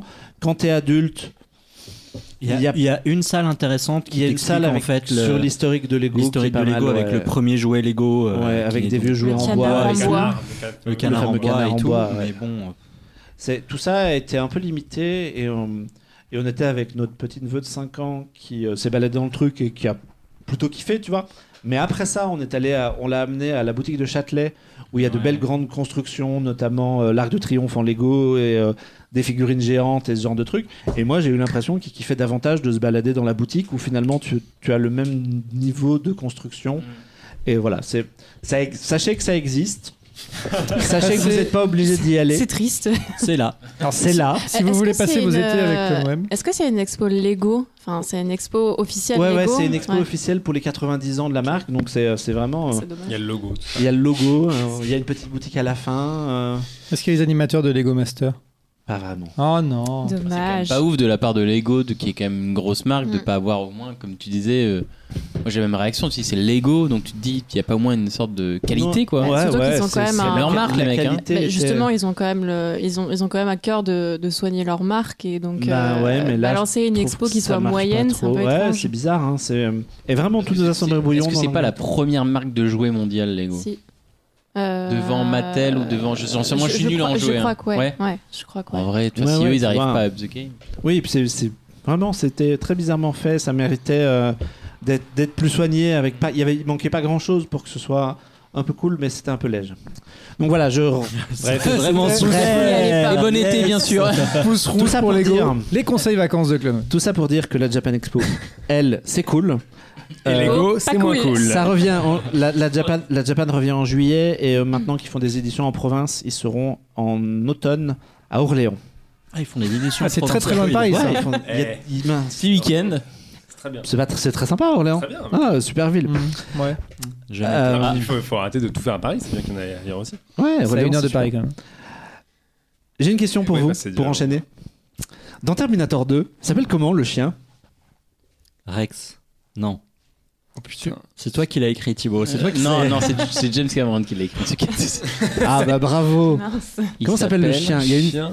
Il y a un chien Oui, il y a le chien, oui, c'est tu la sais, quand il référence, appelle le chien téléphone plus. qui dit. Le euh, chien n'aboie plus. ouais. le chien au dit, téléphone. euh, demande à tes parents comment Ah, s'appelle machin. Oui, oui. Bref, le, le- pas. le chien s'appelle Max. Ça ne Ah, marche pas presque. du tout cette transition. Et puisque vous ne saviez pas, ça tombe bien, on va parler de chat. Ah, joli Ah, transition. Parce que j'ai imprimé ces notes et celle d'après, elle est vraiment collector. On a vraiment hâte. Restez avec nous. euh. Teasing, une transition, c'est du jamais vu dans cette émission. On va parler de chat, on va parler de Stray. Oui, euh, je pense qu'on a. Je crois qu'on y a tous joué autour de cette table. Non, Presque. Mathieu me dit. Pas non. Mathieu, Mathieu Mathieu pas ne joue pas. Mathieu Alors, pas bah, je vais seul, expliquer donc, ce euh, que c'est. C'est le jeu avec le petit chat. Euh, c'est le jeu Annapurna, voilà, Miaou. Ah, tu fais bien. Tu fais très très bien le petit chat. C'est le jeu en fait euh, qui est sorti le 19 juillet euh, de la semaine dernière, qui est sorti sur euh, Steam et PlayStation. Et c'est un jeu Annapurna qui peut faire des très belles choses comme Journey, comme des choses absolument horribles comme 12 Minutes qui me donne encore des Oh PTSD. putain, c'était naze. C'était affreux. C'est horrible. Mais Stray, euh, c'est un, un super jeu qui a été développé euh, à- en France. C'est un premier jeu qui a été développé à Montpellier. Donc euh, voilà, vive la France. Euh, et qui a été développé par, je retrouve, par Blue 12 Studio. Donc voilà, c'est un premier jeu qui a été annoncé en 2020. Donc forcément, on nous annonce un jeu avec un petit chat. Je pense qu'on était tous très excités de jouer au jeu du 15 000. petit chat. J'étais à fond. Et je pense qu'on était tous très très très contents d'y jouer. Donc, euh, bah, qu'est-ce que c'est euh, Stray? C'est qu'on incarne un jeu, euh, qu'on incarne un jeu, n'importe quoi. On incarne un chat errant qui n'a pas de nom pour le coup, co- contrairement à Max, euh, qui euh, au début euh, est séparé de sa famille parce qu'il tombe dans un ravin. Et se C'est très retrouve- triste, C'est franchement. extrêmement franchement, triste. le, le Ils prologue est très ils, te triste. refont le plan du roi lion et tout. mais- Avec, ouais, c'est assez, euh, assez tragique. Et ce petit chat va, de, va essayer, on, on pense, de rentrer chez lui et va se retrouver dans une ville un peu cyberpunk entourée de robots. Qui. euh, tu, tu voulais dire quelque chose Non, mais ça me parle plus. Les Ça robots. te parle, les robots, plus que les petits chats Dommage. Lui, il voudrait jouer, il voudrait jouer les robots. en Tu fait. vois la Et porte bah, Il en a rien Ah à bah. foutre du chat. Et donc on se rend compte que dans cette ville, c'est une ville qui a été oubliée euh, par les humains et il y a un monde extérieur. Le petit chat, donc euh, personne n'en a jamais vu, enfin en tout cas les robots n'en ont jamais vu. Il l'appelle l'extérioriste. Donc le but va être, être d'aider ces robots à sortir et aller à l'extérieur. Donc voilà, ça c'est le concept du, du jeu. Et euh, donc moi, ce que évi- évi- évidemment, dès qu'on incarne un petit chat, ben, je crois que ça marche. Et moi, il y a un truc qui me plaît beaucoup et qui me faisait un petit peu peur au début, c'est que j'avais peur du truc un peu anthropomorphe où on allait avoir un petit chat euh, qui peut avoir des attributs un peu humains, des super pouvoirs, j'en sais rien. Et en fait, on se retrouve avec un vrai petit chat. Et ça, je trouve ça hyper cool parce que non seulement l'animation est hyper fluide. Et surtout, en fait, le jeu arrive à intégrer euh, tous les mécanismes, enfin les mécanismes, ça La connerie du chat. toute la connerie d'un chat et surtout arrive à, à l'intégrer dans, dans un gameplay et s'en sert pour faire quelque chose. C'est-à-dire que bah, le chat va vouloir faire tomber des, des- des pots de peinture parce que ça traîne au bord d'un au bord de table et qu'il a envie de faire chier donc il va les faire tomber. Et en fait, ça va avoir un vrai impact alors soit sur l'histoire, soit ça va débloquer des, des quêtes annexes ou alors juste des actions avec euh, les personnages. Et ça, c'est hyper réussi. Et puis en fait, c'est un vrai petit chat qui fait des trucs de petit chat, qui va courir dans tous les sens, qui va se mettre un petit sac sur la tête, qui va, euh, Gratouiller. qui va, qui va gratouiller Il le gratouille sol. beaucoup. Parfois ça sert à quelque chose, parfois ça ne sert à rien. Il et c'est ça qui est assez cool, c'est que parfois ça ne sert à rien. aussi. Il peut On pas peut patouner les les tapis. tapis. Il miaule constamment. Il fait des C'est petits trop miaou. C'est très mignon. Donc c'est euh, C'est assez- mon jeu préféré. Alexandre, il est amoureux. Alexandre train est amoureux. Mais, euh, mais je trouve que voilà, le, le jeu arrive vraiment à, à intégrer ce, ce, ce mécanisme de petit chat pour en faire euh, autre chose qu'un. Parce que moi, la crainte que j'avais, c'est voilà, on a Un un jeu gimmick, ouais. un jeu voilà un jeu sympa avec un petit chat et il y a une vraie histoire derrière et quelque chose qui est très attachant d'ailleurs alors en plus d'avoir la tendresse du petit chat il y a un truc assez poétique d'une ville abandonnée avec euh, des robots euh, qu'on a oubliés derrière avec euh, donc du coup le petit chat aussi est accompagné d'un espèce de petit droïde euh, qui l'accompagne dans un petit sac à dos petit sac à dos que quand on lui met enfin, le chat va se ramper sur le sol comme un vrai petit chat encore une fois et en fait, le droïde va permettre de traduire euh, ben, la langue euh, des robots et va permettre d'interagir en fait avec les robots. Donc ça, voilà, ça, permet d'éviter ce truc un peu anthropomorphe où on aurait pu avoir un chat. co- comment on arrive à intégrer ben, un récit parce que soit on aurait pu avoir un truc complètement muet, ce qui est pas le cas. Donc comment on arrive à intégrer un petit chat dans un, dans un vrai scénario? Et je trouve que ça fonctionne plutôt bien. Enfin, je sais pas ce que vous en pensez, mais je trouve que le, le jeu est hyper réussi même au niveau des décors. Au début, encore une fois, c'est encore une crainte que j'avais que le jeu arrive à effacer assez rapidement, c'est que j'avais peur d'un truc assez balisé où on va toujours tout droit Mhm. et où on a l'impression qu'on n'a pas assez de liberté de mouvement. Puis au fur et à mesure, il y a pas mal de plateformes à explorer Il y a des et petits hubs, euh, ouais, et puis il y a tout, ouais. Ouais, ouais, ouais, il y a pas mal de plateformes à explorer, ce qui fait qu'il y a quand même une assez, liber- enfin, une assez grande liberté de mouvement, et puis surtout il y a pas mal de quêtes annexes aussi qui parfois euh, ne servent pas à grand chose qu'à part euh, avoir quelques petits trophées. Et puis moi, il y a un truc qui me plaît beaucoup aussi et que j'aime bien dans, dans les jeux vidéo, c'est d'avoir des moments où on ne fait rien, euh, dans le sens où il y a par exemple des petites quêtes qu'on peut, euh, qu'on peut faire à côté qui sont euh, collectées par exemple des, euh, des, des, des compositions qu'on va aller donner à un musicien puis en fait on peut juste s'asseoir sur un canapé, dormir pendant que la musique est en train de jouer et je trouve que c'est très très chouette et c'est hyper poétique. Enfin en tout cas moi c'est un, un gros coup de cœur pour ce jeu, euh, non pas parce qu'il y avait qu'un petit chat. je pense que ça marche bien et je pense que c'est un peu pour ça qu'on est tous aussi un peu un peu conquis par ça. Enfin si si, en tout cas, c'est ce que j'ai l'impression euh, qui en ressort. Et puis, un petit truc, que, on, on en parlait un peu en off, c'est que c'est un peu dommage de ne pas pouvoir avoir euh, personnalisé le petit chat. Mais, mais euh, il y a pas mal de skins, euh, notamment sur PC, qui circulent avec des gens qui reproduisent leur chat. Et ça, je trouve ça ultra mignon. Donc voilà, mon gros Et là, coup de cœur pour ce jeu. C'est une erreur de l'avoir acheté sur PS4. Ouais, ouais, ouais, ouais, ouais. je- Bah, Déjà, c'est une erreur parce que si t'avais la PS5, tu aurais le ronronnement du chat dans ta manette. Dans ta- Ah ouais, oui. Et ça, c'est Ouais. ouf. Ça, Il est là, ça tu doit être quand, il, vachement quand bien. il dort, t'es là. Ah, mais Gotti, mais Gotti, mais Elden, Elden Ring, on s'en bat les Gotti. Ah, mais on s'en bat les couilles Mais- de la dingue, il y a un chat en Il face. y, a un, donc, euh, il y a un chat dans Elden Ring, je ne crois pas. Hein, D'ailleurs, il y a- il y, a un truc, euh, parce que on, on peut mourir dans le jeu. Oui, je suis, Mais- je suis mort une bonne dizaine de fois Alors- et tu débloques un, Ah. tu débloques quelque chose en fait. Si Ah. tu meurs dix fois, tu débloques un trophée. Bah, bravo d'avoir Voilà. débloqué ce refait. Mais Dieu merci, c'est pas écrit euh, vous êtes mort comme dans Dark Souls, c'est écrit dans une autre langue. parce que je pense que j'aurais été pleuré pendant 10 minutes. Moi, je, ouais, moi, Vous je, êtes mort, je suis pas encore mort, sachant que le jeu est très safe parce que par exemple il y a beaucoup de plateformes ouais, ouais. mais les sauts sont sécurisés tu peux pas tomber à côté euh, alors, du, du moins dans ce que j'ai fait Mm. et je l'ai fait avec ma copine qui est ultra sensible aux animaux Euh, typiquement elle voit John Wick au bout de 10 minutes quand le chien meurt elle pleure toutes les larmes de son corps et elle dit vas-y John bute-les tous tu vois, voilà. elle est un petit peu euh, vénère là-dessus et donc je me suis dit bah forcément il y a un jeu avec un chat elle va kiffer et au début quand j'ai évidemment elle a joué et elle joue pas du tout aux jeux vidéo donc elle est un petit peu elle galère un peu et le fait que le chat puisse pas trop mourir à part certains passages tu te dis bon déjà ça évite quelques traumatismes merci. Ouais. Ah, ça c'est vrai que d'avoir vous êtes mort à l'écran euh, quand t'as tué le petit chat, c'est pas ouf. Quoi. Ah, je pense que le jeu aurait provoqué des, des Des réactions, manifestations. des quoi. manifestations.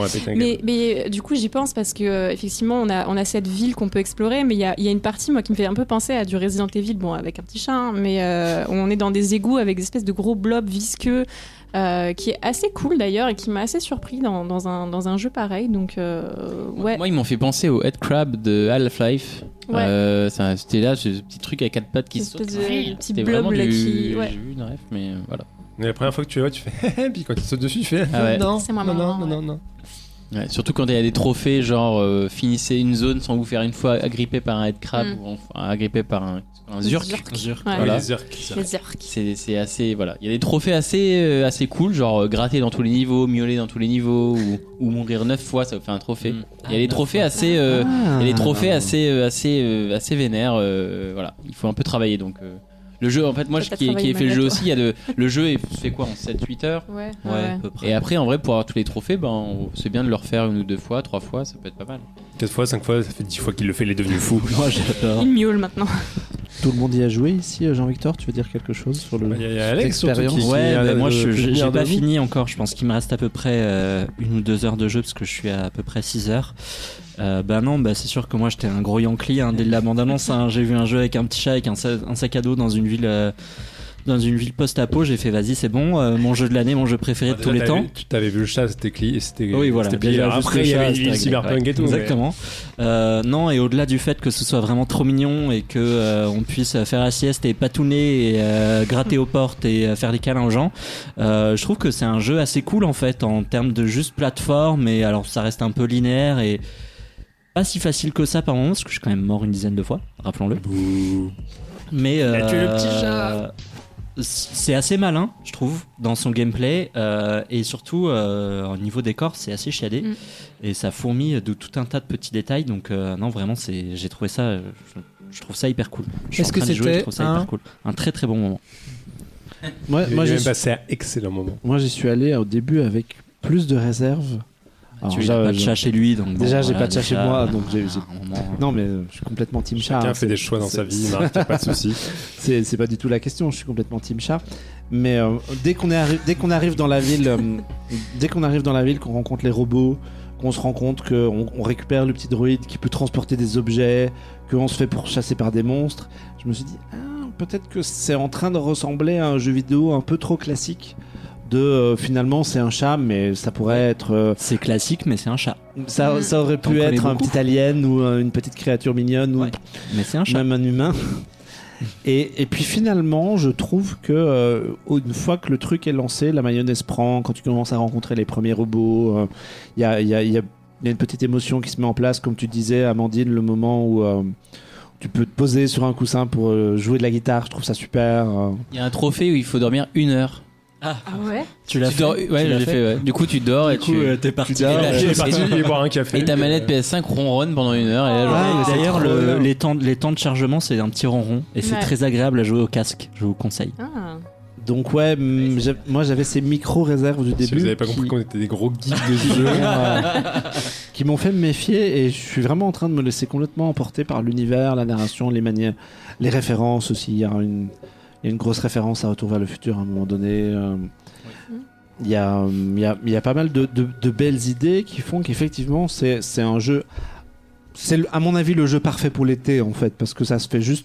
Tu vois, ça se fait en 6-8 heures. Sur la plage. Tu fais ça en, tu fais ça en- non parce que tu joues sur tu joues, tu joues sur joues PS4 pas sur donc du coup Ouais. tu, euh, tu tu fais ça en rentrant de la plage mais tu vois tu joues un peu tous les soirs après euh, après tes journées de vacances et, euh, et, et c'est vraiment tu rentres à la, à la rentrée tu vas à la SPA t'a- t'adoptes un chat quoi C'est la question que j'allais te poser. Est-ce que tu as commencé à regarder les pages de la SPA alors moi c'est particulier j'ai pas trop la place chez moi d'accueillir un chat sinon j'en aurais déjà un mais qu'il en a un virtuel maintenant. Maintenant, j'ai un chat dans ma, dans ma PS5, donc je, suis- je suis content. C'est vrai que sur, sur la, la- la question du chat, il y a vraiment ce truc de bah, le, le jeu était vendu là-dessus et tu te dis bah le chat c'est un gimmick parfait. Internet, là, on a fait une superstar euh, implacable. Même un film pas terrible comme Buzz l'éclair, il est sauvé parce qu'il y a un chat dedans et c'est trop cool. Mais euh, là où, là où c'est malin, c'est que c'est pas juste un gimmick et effectivement on peut pas juste le remplacer par n'importe quel personnage parce qu'il y a un truc de design que je trouve assez malin. C'est que c'est un petit studio, on l'a dit, et ils ont apparemment ils ont tout misé sur l'animation du chat pour qu'il soit le plus naturel possible et qu'il soit le Mm. plus félin, fluide, organique. Et, euh, et là où, où ça crée un truc qui est assez marrant visuellement, c'est qu'on a, on l'a dit, on a une ville de robots. Et il y a, un- truc de bah, ce chat qui est, très libre, qui est, qui, est très, euh, qui est très flexible et qui se bouge dans tous les sens, qui se met dans tous les sens, face à des, robots donc, qui sont très rigides, qui sont très robotiques, qui ont des mouvements précalculés, euh, un, peu, mécaniques, un peu bruts. Et je trouve que visuellement, il y a, un- contraste comme ça entre ce, chat qui vient du, sommet, qui vient d'un truc très lumineux, et cette ville pleine d'ombre, pleine de lumière, enfin de, de lumière contrastée, etc. Et tu te dis au moins ils, ils ont pas juste fait un jeu avec un chat, ils se sont cassés le cul sur comment est-ce que tu mets en valeur ça visuellement, qu'est-ce que ça peut apporter et comment dans un univers le chat il apporte quelque chose quoi. Et, euh, et c'est vrai que le contraste, ne serait-ce qu'esthétique que ça apporte, il est assez saisissant et euh, il apporte, enfin du coup il rend le chat encore plus iconique. Alors que c'est un chat donc c'est déjà très iconique, ça fait miaou, c'est. Donc voilà, ils se sont posés les bonnes questions et c'est pas juste un jeu à gimmick de chat, on- voilà quoi. D'ailleurs, ils sont inspirés de leur propre chien qui s'appelle Murto et Riggs. Oui, j'ai vu la photo, il y a la photo Ouais. du chat qui miaule dans le jeu qui circule sur Ça le se Ouais. voit où effectivement tu sens que c'est quand même des amoureux de chats qui ont, Mm. qui ont fait le jeu quoi. C'est pas juste, euh, juste pour faire vendre parce que c'est un chat et que c'est trop mignon. Et du coup, il y a Donc ce des gens compte- formidables. Ouais, Il exactement. y a ce compte Twitter absolument génial qui existe, qui s'appelle euh, Stray with Cats, je crois, Ouais. ou Play with Stray, je sais plus, où tu- il y a un mec qui a déjà centralisé tous les chats qui sont en train de bugger devant le jeu vidéo. Parce que les gens filment leurs chats Des dans la vrais télé. chats qui regardent le jeu. Ouais, Ouais. qui miaulent, etc. Parce que comme dans le jeu tu peux miauler, miauler sur commande, t'as- ouais. les, ch- les chats de la vraie vie sont là genre qu'est-ce qui se passe? On peut en parler pendant une heure, Mathieu. Mathieu regarde là. Des Moi, chats, des typiquement, jeux mon chat n'en Alors, avait en fait, rien à foutre. Ça ressemble mais, beaucoup au Tamagotchi. Non. A des robots dans les des robots, des quêtes, de Tu l'action. peux pas lui donner à de- manger. Il y a de l'action quand même. le hein. sort, du- le sort du monde. Est-ce que, est-ce que le chat sera le héros de de d'autres jeux vidéo comme God of War ou non Probablement. Bah, il sera dans le prochain Avengers. Exactement. Au collet. de- Il était annoncé euh, Après, moi, j'aimerais compléter ce que, enfin, parce que, tout- enfin, effectivement, euh, euh, tout a été dit, mais euh, euh, j'aimerais rajouter que c'est effectivement un, un jeu qui, je trouve, brille plus par son ambiance que par son gameplay Son ou des choses gameplay, comme ça. Effectivement, son gameplay, on se rend compte que bah, c'est très bien, mais euh, mais euh, bah, il y a des jeux qui sont ouais. plus généreux. C'est un gameplay qui est assez simple, etc. Et on a au final, de- voilà. Mais l'ambiance est folle, la- le- les univers sont fous, la musique, l'OST est complètement dingue. Et il y a des moments où euh, il y a cette OST complètement, euh, enfin, c'est de l'électro et t'as des, notamment la scène du rooftop où c'est euh, une musique complètement folle et assez, et assez, euh, assez prégnante. Donc c'est c'est assez dingue. Et moi, je suis pas d'accord. Je trouve qu'il a un nom ce chat parce que moi, je sais pas pour vous, mais moi, je lui donnais un nom. Moi, Ah oui, j'étais alors, je- moi j'étais là genre mais Jean-Paul Mais- Jean-Paul est mort Bah super mais quel con Moi je, lui- je l'appelle Jean-Paul Con, Jean-Paul. Mais ça Jean-Paul. tu, tu peux l'appeler comme tu veux Moi je l'appelle. Après- mon Après, petit Régis, c'est un con. Jean-Paul. Mon, mon petit cœur d'amour. Bibou. Mais toi, tu appelles déjà comme ça ton chat. En vrai. Oui, ça c'est vrai. Et euh, toi qui l'as fini, euh, Thibaut, est-ce que tu penses que ça pourrait euh, donner lieu à un deuxième, un deuxième volet? Où il y a une fin-fin Ah non non c'est une fin euh, Enfin c'est une fin euh, où- C'est- une fin plutôt ouverte mais euh, en vrai c'est vraiment une fin ouverte Mais l'histoire euh, Enfin l'histoire racontée ce, ce, ce- Ouais ce, ce clos. Il y a un chapitre qui se clôt mais, en vrai l'univers effectivement est tellement riche Parce qu'il y a l'extérieur il y a plein de choses Et euh, Mais une, suite absolument Mais il faudrait vraiment développer ce gameplay Qui effectivement au bout de, au bout de 7 heures ben, Le gameplay c'est toujours un peu les mêmes gimmicks. Donc en vrai Oui, un- c'est bien. C'est bien que le film ne dure pas. Oui. euh, C'est bien que le jeu, pardon, ne dure Voilà. pas plus de 7 heures. faut rappeler, c'est un jeu, c'est un jeu qui est encore une fois, parce que là tout le monde en parle, tout le monde, ah bah tiens, c'est le jeu du moment, mais Mm. c'est un jeu qui est modeste, c'est un jeu qui a des, Ouais, qui avait, budget, c'est qui, un avait, qui a un petit budget, donc faut lui excuser quand même pas mal de choses, effectivement, et notamment ce, ce, ce gameplay qui est quand même assez réduit. Mais si euh, dans, dans deux ans ou dans trois ans, t'as une suite qui arrive avec un gameplay avec plein de trucs nouveaux, en vrai, euh, je suis enclin à fond, quoi.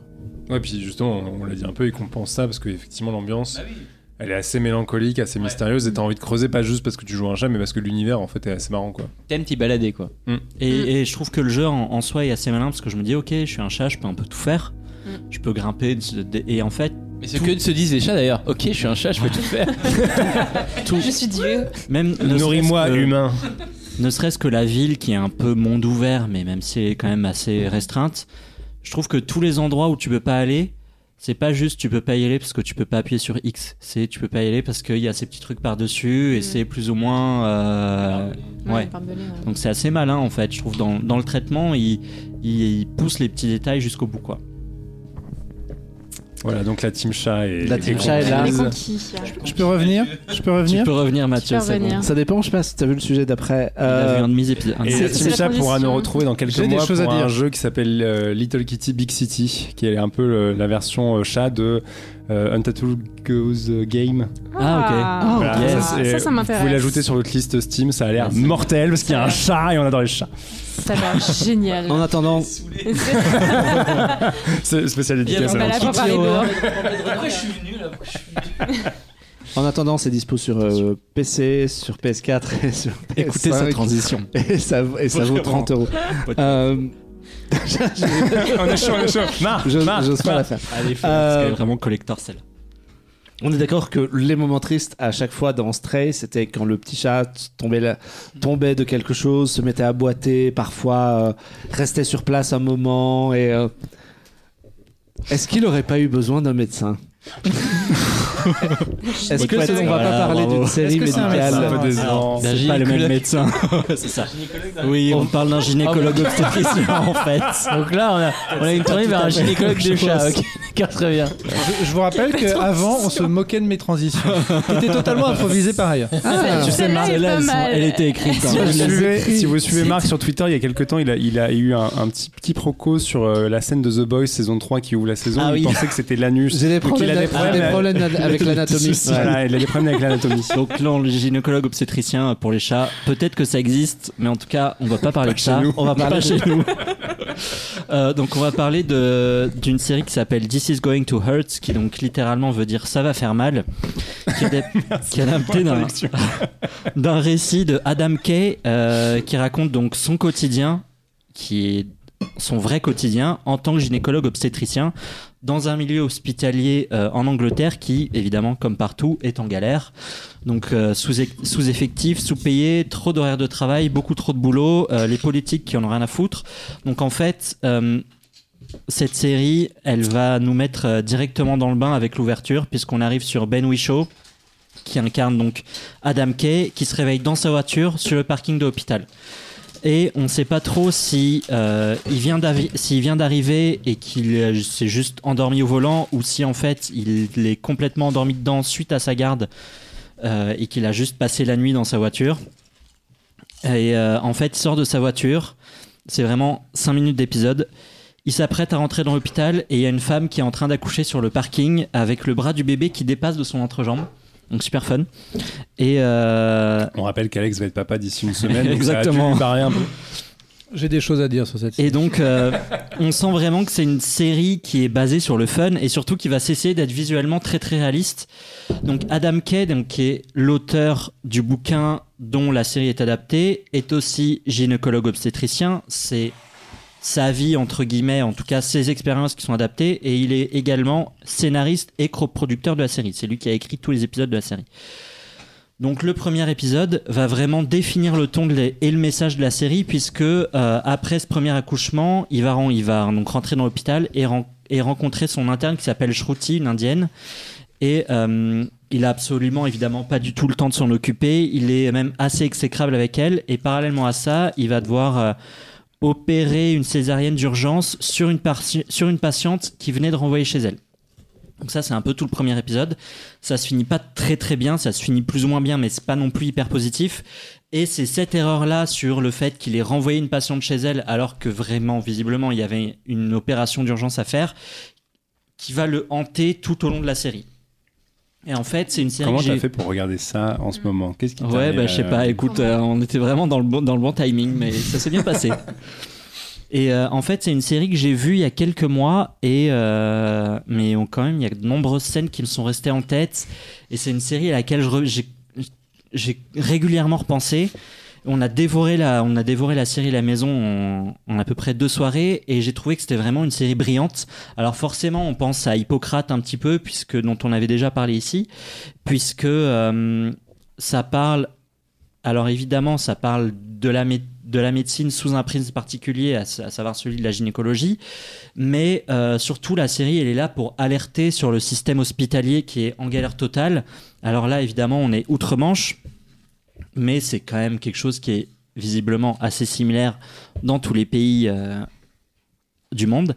Et ça va parler donc de dépression, de la place des cliniques privées par rapport à la place aux, hôpitaux- aux hôpitaux publics, de suicide, de la façon dont euh, les médecins ont juste beaucoup trop de travail pour euh, gérer les internes, des études, tout un tas de choses, et avec de nombreuses opérations qui se veulent évidemment ultra réalistes et assez graphiques. Euh, et pour, contre, pour contrebalancer tout euh, ce côté qui est quand même assez sombre et assez glauque, étrangement, c'est une série qui est assez drôle, puisque on a des dialogues grinçants et surtout un humour très très, très, très, très british, pardon. On a Ben Whishaw qui est absolument impeccable en Adam Kay, où- qui est euh, quand même assez attachant, et surtout on a son interne qui est joué par Abimka Mod. Et euh, je trouve que c'est deux personnages qui sont vraiment super bien écrits, super bien construits, des personnages auxquels on s'attache vraiment. Et euh, chose intéressante, c'est euh, des personnages qui vont régulièrement briser le quatrième mur. Donc ils vont parler directement aux spectateurs pour faire part de leurs angoisses, pour faire part de leurs pensées. C'est dispo sur Canal+, j'ai oublié de le préciser. C'est chaudement recommandé, même si faut encore une fois avoir l'estomac bien accroché. On n'a pas d'infos sur une éventuelle euh, saison 2. Alors à savoir que la, fin de la saison 1 est plutôt ouverte, sachant que dans la vraie vie, Adam Kay, après ce problème qui, dont il fait face dans, l'épisode 1, décide de raccrocher la blouse pour devenir euh, ensuite plus tard scénariste. Là, la fin de la saison 1 est quand même plutôt ouverte. Donc euh, à voir où ça va, mais je ne sais que je ne suis pas le seul à avoir vu cette série, puisque Marc l'a vu aussi en entier. Tout à fait.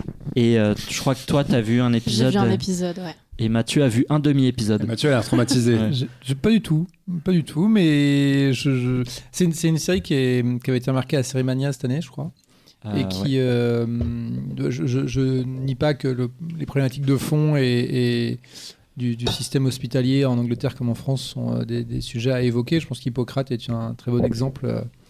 Euh, côté français, euh, j'aimerais bien voir une saison 3 d'Hippocrate d'ailleurs un, un jour.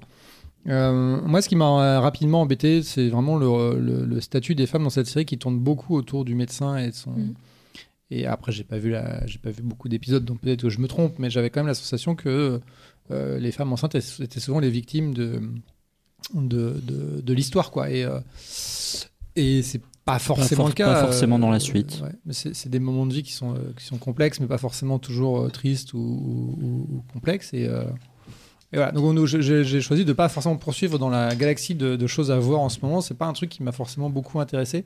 Après, je remets Non, pas du tout en cause la, la qualité. Là, là t'as vu, là, t'as vu juste le premier épisode, et effectivement, le premier épisode euh, repose sur un sur un événement dramatique, mais qui en fait va euh, va un peu euh, mettre en, enfin, c'est ce premier épisode et cet événement dramatique qui va construire toute la série. Donc oui, forcément, là, si t'as vu qu'un un seul épisode, oui, ça, ça va pas plus loin. Mais euh, t'as des épisodes où, a priori, il n'y a pas trop de soucis euh, sur, sur... Ça se passe bien, quoi. La, sé- la série, elle va vers d'autres choses en fait. Ouais. Elle va raconter. euh, par- Il y a un épisode qui est orienté euh, sur l'hôpital privé, puisque il- le, le médecin va, va y faire un tour. Il y a un moment donné où il reçoit une personnalité du monde politique, je sais pas quoi, un ministre ou un. Un ministre, ouais. Et Où il, il- doit faire bonne figure. Et il doit faire bonne figure alors que le plafond. Tout cet hôpital est vraiment magnifique alors le- que le truc euh, a des dégâts des eaux, c'est euh, l'enfer et tout. Ça, ça part un peu vers d'autres choses. Ça s'éloigne un petit peu de, de, de son métier pour plus dresser un portrait de, de la situation hospitalière en, Angleterre. Moi, moi, ce que j'ai bien aimé, au-delà du fait que je trouve Ben Whishaw complètement dingue dans dans le rôle principal et vraiment ça lui va comme un gant, euh, c'est le très bon équilibre qu'il y a entre des moments vraiment très dramatiques et vraiment très très durs. hein. Complètement conscient que si tu es euh, papa ou euh, maman ou que tu es sur le point de l'être, ça doit être compliqué. Moi, c'est pas du tout mon cas. Écoute, ça s'est bien Mais passé. même, même comme ça, euh, j'ai trouvé ça euh, hyper costaud. Et en même temps, la série parvient à être méga drôle par moments. Il y a, euh, il y a vraiment des scènes que je trouve très très hilarantes, quoi. Et il y a un bel équilibre entre les deux. Tout ça autour du portrait du médecin et euh, même dans la partie sur sa vie privée aussi, puisque tu l'as pas dit, mais euh, il est euh, il est gay et il a du mal à la- à l'avouer autour de lui. Ses, collègues de travail le savent pas, ses parents le savent pas non plus. Et euh, il sait pas trop comment gérer ça et surtout son copain a envie de que, que ça sent les choses se- s'en- s'engagent un peu plus et euh, lui il a un peu du mal à se lancer donc tout ça tout ça crée un, dynamisme que j'ai que j'ai trouvé moi super intéressant à suivre C'est pas impossible que je reprenne euh, suivant Reprends-le. vos conseils. Voilà. c'est mon Exactement. c'est ma recommandation Et, et c'est toi, du reprends-le. coup, euh, Bah, moi, je rejoins un petit peu Mathieu sur euh, le fait qu'on voit pas forcément. Enfin, pas que j'étais dérangée, mais ça m'a un peu surpris que les femmes enceintes, en fait, soient vraiment limite euh, masquées. Enfin, je sais pas comment expliquer ça, mais elles soient assez invisibles, en fait, alors qu'elles sont quand même au cœur du film. Mais bon, du coup, de ce que vous en dites, je suis assez curieuse de la suite. Moi, ce que j'ai bien aimé, c'est vraiment l'aspect, pas dire documentaire, mais en tout cas hyper réaliste de, de, de la série, parce que moi, personnellement, je crois que j'ai jamais vu de, euh, de césarienne, euh, que ce soit à l'écran. Et d'en avoir vu une comme ça, je trouvais que c'était assez culotté. Euh, J'étais en train de manger en même temps, c'était pas la meilleure Yes. idée. Ah. Parce que je m'attendais pas à ce que ça soit Ouais. aussi graphique et euh, je trouve que c'est euh, c'est assez bien d'avoir Bah, montré. euh, Ouais, c'est un peu bah, costaud quand même. c'est assez costaud et puis vraiment ça y va assez frontalement donc euh, je trouve que c'est assez chouette Bah, de montrer ça en fait euh, C'était une, à vraie- l'écran. c'était une vraie volonté du, du, du scénariste, donc qui est aussi euh, le vrai personnage à l'écran, de faire un truc ultra réaliste et où le personnel de santé, en regardant cette série, pouvait se reconnaître. euh, donc c'était euh, ouais, c'était euh, assez ça se sent, euh, ouais. graphique. Quoi. Ça sent donc je suis assez curieuse de voir comment ils vont traiter le reste en fait de, de la maternité parce que je sais pas trop si c'est traité dans la suite ou pas. Enfin, Il- la maternité fait, de manière très oui, générale parce- que je sais oui, que c'est oui, pas le ça- sujet, Ça mais on, euh, y, on y revient un mais petit on peu parce que du coup, euh, donc à la fin de à la fin du premier épisode, euh, la, céna- la césarienne se passe bien, mais euh, le bébé est prématuré. Et en fait, lui va euh, s'attacher en fait à, à- enfin pas s'attacher, mais il va aller le voir régulièrement Mm. pour voir un petit peu comment il évolue. Donc oui, euh, on revient un petit peu sur cette histoire quand même. Bon, après, il y a juste un truc qui me pose problème, et je crois que c'est un peu de manière générale, c'est ce gimmick du- de briser le quatrième mur. Moi, c'est un truc Bah, qui depuis- m'agace de, de- plus en depuis plus. et puis Fleabag, euh, ouais. House of Cards. Ouais, moi ça m'agace un petit peu, donc euh, je suis pas hyper cliente de ça. Mais après, je trouve que effectivement la balance entre euh, humour très euh, très euh, pince sans rire et, Mm. euh, et, et la, la cruauté un peu de ce qui se passe autour et l'urgence, euh, ça marche plutôt bien. Donc euh, je pense que je vais quand même essayer de continuer malgré Et puis, ce quatrième euh, mur. Mais... c'est sept épisodes, hein, donc Ouais. franchement ça va assez vite. Puis ça passe plutôt bien. Puis ouais, le personnage est assez, euh, assez antipathique. C'est peut-être un peu le truc aussi. J'ai l'impression que des, des médecins antipathiques, c'est un peu le personnage qu'on retrouve un peu trop Il est souvent. antipathique, mais en même temps. Mais en même euh, temps, il est assez attachant. Il est attachant et puis en même temps, il évolue tellement dans un milieu euh, compliqué, que du coup, ouais. tu comprends pourquoi il est antipathique. C'est pour ça que je suis curieuse. de- Je suis curieuse. Moi, je peux la juger que sur un seul épisode, mais euh, mais voilà, je trouve qu'il y a quand même des choses assez fortes qu'on a rarement l'habitude de voir à l'écran, donc euh, pourquoi pas. C'est dispo sur MyCanal, cet épisode, c'est porté par euh, Ben Wishaw. C'est chaudement recommandé par une partie d'entre nous. Et euh, on incite les autres, non mais sérieusement, à aller, plus loin. Et euh, vous, verrez, que le, traitement du personnage est super intéressant. Euh, la musique de. euh, Des femmes Restez enceintes. avec nous. vous m'avez vu venir. Restez avec nous. Très bien. L'émission continue. La, la musique de This Is Going to Hurt, c'est euh, c'est Jarvis Cocker de Pulp, ex-Pulp, qui, euh, qui l'a composé, surtout le thème principal, puisque le, le- le reste est assez discret.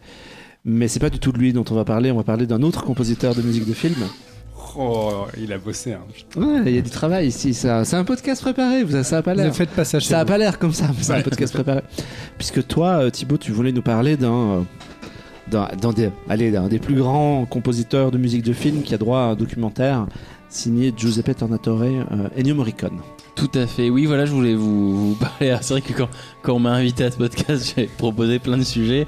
Et ils, vont tous être traités dans cette émission-là. Donc, ils ont tous été pris dans cette émission-là par d'autres gens talentueux. Euh, et du coup, euh, du coup, ça m'a donné l'occasion de parler de, ce documentaire qui s'appelle donc Ennio, qui est donc sur euh, Ennio Morricone, le compositeur italien décédé il y a deux ans. Fameux, hein, compositeur de, des films de Sergio Leone. Il était une fois dans l'Ouest pour une poignée de dollars et aussi les, In- les Incorruptibles et moult autres films. Bref, il a fait plus de 500 compositions dans sa carrière, donc on le, la liste est trop longue. Mais voilà, le film est sorti le 6 juillet, donc c'est un film qui est, euh, qui est un petit peu lointain, mais qui est encore dans quelques salles euh, euh, à Paris et dans quelques villes, donc n'hésitez pas. Et je voulais parler de, de, de, oui, de, ce- film-là, de ce documentaire, parce que moi j'aime beaucoup les documentaires et je suis et quand on me pose la question de quelle musique tu écoutes dans la vie, moi je suis très nul en musique. Je suis vraiment une grosse, je suis vraiment une grosse buse. hein. Je suis vraiment très, très, sais pas ce qu'écoutent les gens dans la vie de tous les jours. Par contre, j'écoute beaucoup de musique de film et euh, dont notamment Ennio Morricone. Et, euh, et c'est vrai que ce documentaire de 2h36, donc c'est un gros documentaire réalisé par Giuseppe Tornatore, donc qui a été notamment connu pour le film Cinéma Paradiso, euh, qui a donc fait ce documentaire avec Ennio Morricone. Il a tourné des choses avec Ennio Morricone alors avant qu'il meure en 2020, et avec un casting. Donc c'est un, un documentaire qui retrace toute la vie du compositeur italien. De, bah, de, de sa naissance jusqu'à effectivement bah, euh, en 2020 vraiment mais de manière euh, euh, vraiment presque année après année film après film euh, pour les gens qui sont fans de filmographie et de, et de période de temps et a vraiment euh, un décompte année après année pendant une C'est Wikipédia. c'est un, c'est un- un- il y a une petite dimension Wikipédia, mais du coup il y a, il y a- il y a ce côté effectivement euh, très très chro- euh, chronologique qui est compensé complètement tout le temps pendant deux heures et demie par une quantité hallucinante de d'intervenants. C'est-à-dire que pendant 2h30 de, de documentaire sur Ennio Morricone, on a évidemment Ennio Morricone qui est lui-même en train de commenter sa propre vie, en train de donner ses anecdotes, en train de, se mettre en scène. hein. Le film commence par lui, 90 ans, qui est en train de faire ses exercices sur le sol de sa maison. Il est allongé euh, sur le, sol de sa maison en train de faire ses petits étirements de début de journée. Et, euh, et on va avoir des commentaires de Clint Eastwood, de Quentin Tarantino, de, euh, de, de, de, de Bruce Springsteen, de, enfin de, de, de John Baez, de, de, de musiciens, de réalisateurs italiens, de réalisateurs, d'acteurs, de, de, de gens qui ont euh, euh, pavé, euh, marqué euh, l'histoire de la musique, l'histoire du cinéma, l'histoire de l'art depuis euh, 50, 60, 70 ans. Enfin, c'est assez phénoménal le- le casting qu'il y a dans ce documentaire-là. Euh, donc voilà, c'est un documentaire sur euh, la vie, la carrière, l'œuvre de Ennio Morricone. Donc tous les cinéphiles, tous les amoureux de cinéma euh, euh, doivent se jeter dessus. Ça s'appelle Ennio. Et euh, le seul petit reproche que je ferai à ce documentaire, c'est que c'est effectivement deux heures et demie en mode très Wikipédia, c'est-à-dire que dans le sens, enfin je sais, j'aime pas trop ce terme, mais effectivement c'est très hagiographique, c'est-à-dire que c'est deux heures et demie de euh, de Ennio Morricone est effectivement le- la, la meilleure personne du monde. Alors effectivement Ennio Morricone est euh, l'une de ces rares personnes où le où le mot euh, meilleur, ou le mot chef-d'œuvre, ou le mot génie, ou le mot n'est pas voilà n'est pas euh, n'est pas usurpé. Donc s'il y a bien un documentaire qui peut être hagiographique, c'est celui-là et on peut le pardonner. Euh, mais euh, j'avoue qu'au bout de 10 minutes, en fait, dès qu'on a Ennio Morricone, non mais, non mais, 10 minutes, Ennio Morricone qui, les larmes aux yeux, est en train de parler de, de la façon dont il a trouvé un thème ou de la façon dont il a trouvé une note. Mm. Et en fait, ce qui est drôle, c'est qu'au-delà de la carrière de Morricone, on a, c'est aussi un, un documentaire sur toute l'Europe et tous le- les courants artistiques de l'Europe du, de, de la fin du XXe siècle. C'est-à-dire que euh, à travers Ennio Morricone, on voit les 60s, on voit les 70s, on voit les 80s, on voit, on voit l'évolution et on voit aussi comment un artiste a réussi. C'est un- c'est un- c'est une star de rock, c'est un peu, il est un peu punk Morricone. C'est-à-dire qu'il a pris du classique et il va te rajouter. Moi qui suis nul en musique, tu comprends pourquoi c'est un génie. Tu comprends pourquoi à une époque en années 60, lui va faire quelque chose que personne fait. Il va te créer des gimmicks, il va te créer des trucs qui vont être dix ans plus tard repris par Michael Jackson et Quincy Jones. Il va te et il va te te, te, te, te- façonner toute une musique contemporaine euh, qui va voilà euh, toucher euh, des générations, des publics et des choses et mine de rien, à la fin, ça se finit sur un- une, une évocation de Mozart et de Bach. Et est-ce que Morricone peut être dans 200 ans le Mozart du 21e siècle?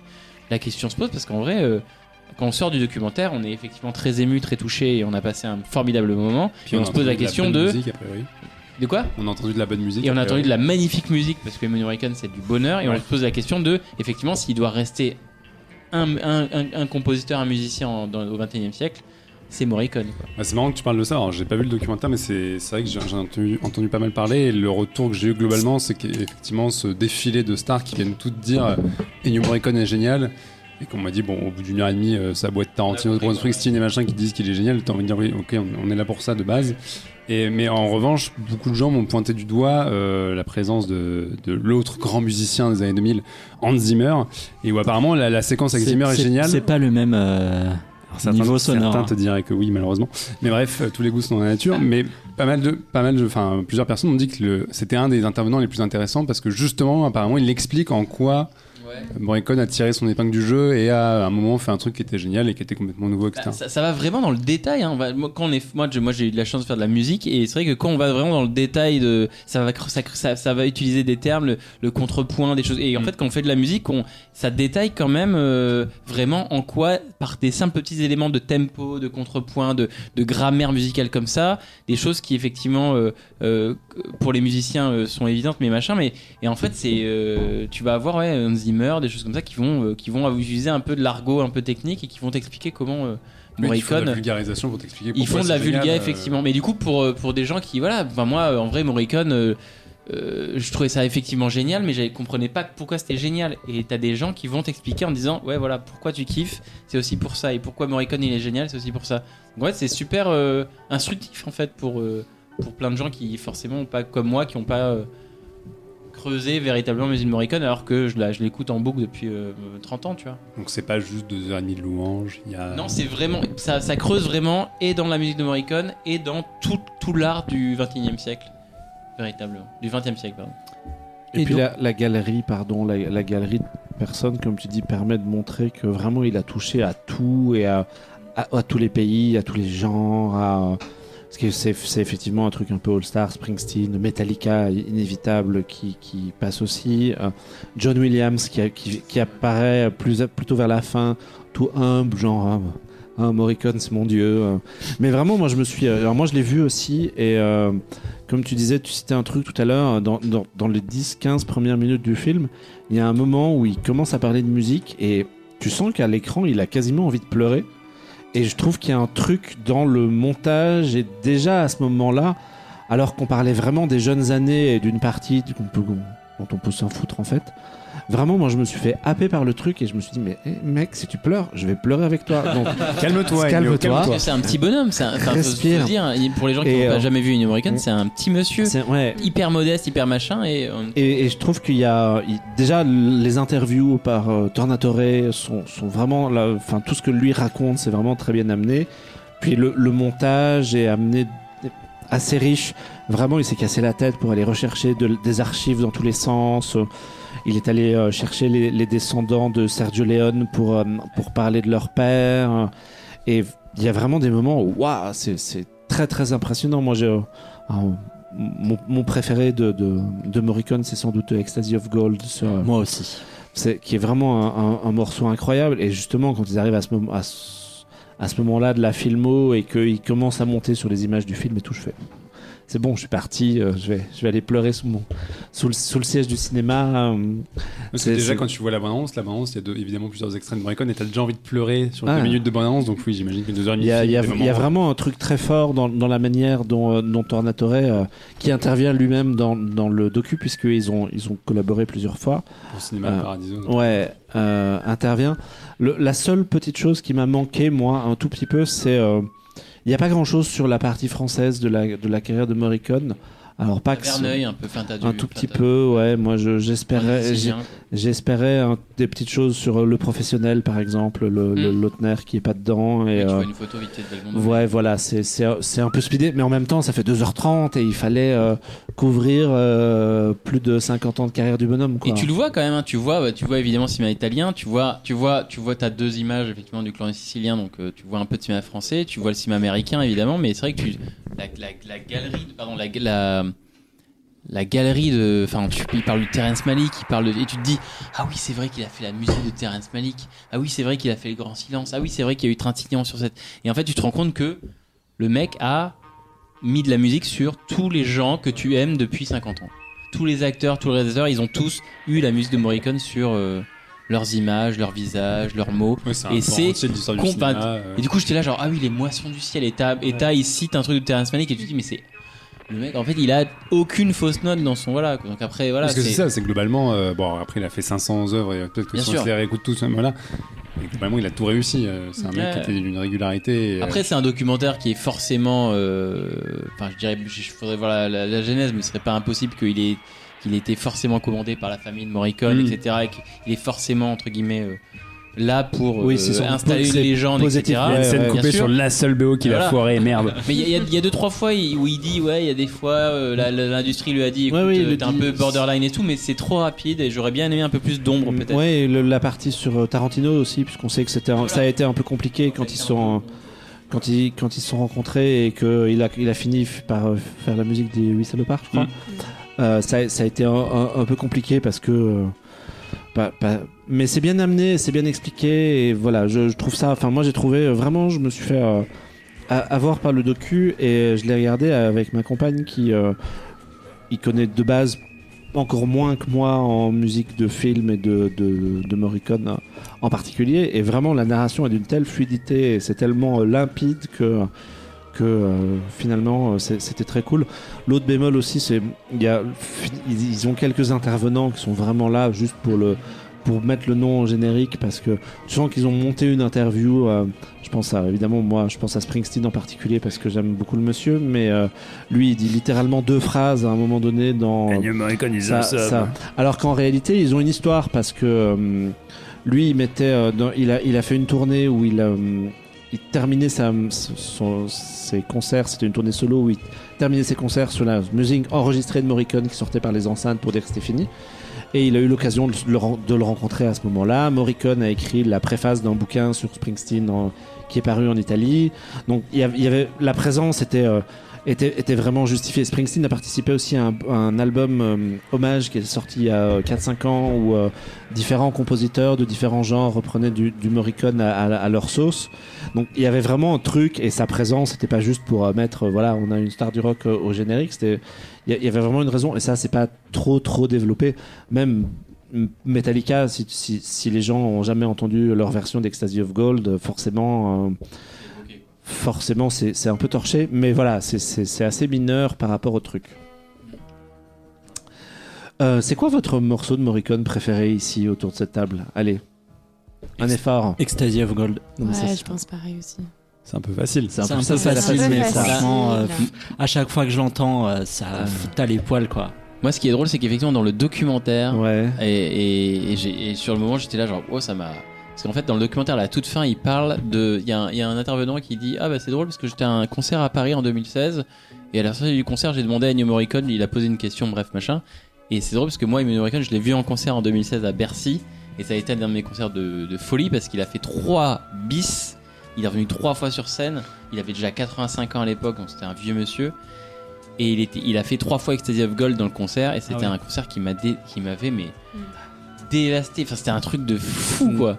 Et, euh, et c'est drôle parce qu'il parle de ce concert-là dans le documentaire, et donc ça te, ça te secoue. Mais après, pour se revenir sur la, la, la musique préférée, donc effectivement, avec Ecstasy of Gold, Les Incorruptibles, tout ça, moi, il y a une musique dont, qui- dont personne ne parle dans le documentaire, celle de Mission to Mars. Mission to Mars, euh, De Palma, Brian de ouais. Palma, il te fait euh, une musique dans un film dans l'espace, Morricone dans l'espace, imaginez, euh, et complètement lyrique à la Morricone avec une voix de femme qui chante et en même temps avec ses, violons qui est et c'est sublime. Je vous invite à mettre l'OST de Mission to Mars euh, sur vos enceintes et l'écouter. C'est une, une composition qui est peu connue de Morricone et c'est assez phénoménal et le film euh, gagne beaucoup avec euh, la musique de Morricone. Alors moi je suis, euh, je vais rejoindre Thibaut sur un point, c'est que je suis très mauvais à retenir les, les titres et les. Ah, Euh, non, non, mais évidemment, après, j'ai j'ai les musiques de, de western euh, en tête et, et toutes ces choses-là. Après, ouais, je, je sais pas, en référence à un morceau particulier. Je pense que si tu me le mets euh, après l'émission, je te dirai oui, bien sûr. bah, je pense que déjà euh, Jean-Victor va en caler pendant le montage. Mais On peut faire ça, c'est ah, vrai. c'est vrai, on peut faire ça. On peut faire ça. A priori, on mettra peut- of Gold à un moment. Vous quand même. pensez que Bon. c'est possible On peut faire ça. Euh, ouais, ben moi, pour en citer un, je vais citer euh, du coup ce que je disais tout à l'heure, euh, le professionnel, le- le- la scène de fin où Belmondo marche vers l'hélicoptère et se fait abattre par, euh, par, par la police parisienne. Spoiler. Spoiler. Je l'ai jamais vu donc spoiler grave. C'est c'est vraiment un grand Ça thème. va, il est sorti depuis un moment quand même le Ça film. Il y a, il y ta a- faute si tu l'as pas il y a vu. prescription. Euh, c'est sorti en salle le 6 juillet. C'est Ça tout- passe toujours dans 22 salles en France. toujours- c'est toujours visible. Ouais, C'est toujours Il y a visible. la Alors, clim dans les 22 salles. de moins en moins et on ça devient de plus en plus galère plus on avance dans le temps mais le, le film fonctionne marche plutôt à l'échelle de son documentaire et euh, il y a beaucoup de petits cinémas qui, qui continuent à le, à le projeter par-ci par-là donc vraiment si vous avez l'occasion ou un- il fait 30 degrés en ce moment donc 2h30 avec la clim c'est quand même un- Et de la bonne c'est quand même le bonheur Entre les chats. C'est une émission sponsorisée par la clim, les chats. euh, Voilà. On est là pour parler d'art, mais pas trop quand même. On n'est pas obligé de voir le film. pas trop pour dormir C'est bon, il fait bon. ça ça s'appelle Happy Hour, hein, on est content. Euh, Vas-y, enchaîne ta transition. Ah, il D'ailleurs, en parlant de cinéma. clim pendant deux heures et En demie. parlant de clim, euh, en parlant de J'ai une transition à base de chat, mais vous avez. en, pas en- Ah, en parlant ah. de clim, non, euh, de- Pâté. non, non, moi j'avais une, une, euh, transition géographique puisque de l'Italie à l'Espagne, qu'est-ce qu'il y a la, la Méditerranée à Vive transporter, Voilà. Voilà. Et toi, c'était quoi ta transition En direct euh, Aucune. Ah, Non, Le je- Mathieu je- je- style. Souplesse. Tu veux nous parler de Asbestas, le nouveau film de Rodrigo Sorogoyen Tout à fait. Euh. J'ai un accent espagnol extrêmement mauvais, donc je vais tenter Sorogoyen. de répéter, euh, Rodrigo Sorogoyen. Sorogoyen, euh, qui, euh, en préparant ce sujet, je, je me suis rendu compte à mon âge, mais contrairement à moi, depuis 10 ans, il réalise des films et des séries. Euh, donc c'est un cinéaste euh, espagnol qu'on- qui, qui a fait un peu sensation sur la croisette au mois de mai pour le Festival de Cannes. C'est vrai qu'entre Cannes et Venise, dont on a appris la sélection il y a quelques heures, c'est quand même deux événements. Il y a beaucoup, beaucoup de très bons films. Euh, on a beau redire, euh, quand même, c'est quand même toujours très solide. Et Asbestas, cette année, a fait un peu l'espèce de d'effet un peu buzz où euh, tout le monde est sorti de la séance en disant Oh, dis donc, tiens, encore un bon film. Euh, Sorogoyen, on l'a. on l'a- Ça a l'air bien, dis donc. on l'a, on l'a surtout. alors, attention, parce que c'est un monsieur aussi qui, qui n'est pas très comique et euh, on ressort pas forcément de son film avec euh, une impression aussi positive. Mm. Euh, c'est un monsieur qu'on a surtout, dont on a surtout parlé pour euh, El Reno euh, et puis Madré, qui sont deux films, ces deux précédents films qui, qui avaient déjà euh, très bien marché. Et puis tu- la, la série Antidisturbios, je crois qu'on dont en on avait parlé ici. ici aussi. Et ce sont des univers à chaque fois extrêmement joyeux, drôles, avec beaucoup de positivisme. Non, en fait, c'est quand même un réalisateur qui a le don de nous faire vivre des, des- des- des atmosphères sous tension, des portraits euh, généralement humains euh, remplis de drames euh, et d'un- d'une vérité assez, assez dure. Euh, et en l'occurrence, euh, ce qui est intéressant avec Madré, son précédent film, et Asbestas, c'est qu'il les fait souvent à la frontière euh, entre la France et l'Espagne. Et moi, ça me fascine assez de voir que pour une fois, on ne fait pas que des films 100% nationaux, mais que lui navigue un peu dans cette frontière pyrénéenne où, euh, en l'occurrence sur Asbestas, c'est donc l'histoire d'un couple de, professeurs français qui ont décidé de refaire leur vie. Ils ont eu une fille, ils ont eu leur vie, ils ont voyagé, etc. Euh, tu comprends que peut-être ils sont pas richissimes, mais en tout cas intellectuellement ils ont euh, fait leur vie et ils ont décidé de partir à côté des Pyrénées, acheter une petite ferme et faire du bio en, rénovant des corps de ferme à côté pour les donner à des gens. Euh, donc un peu le portrait type peut-être d'une espèce de nouvelle génération post-Covid.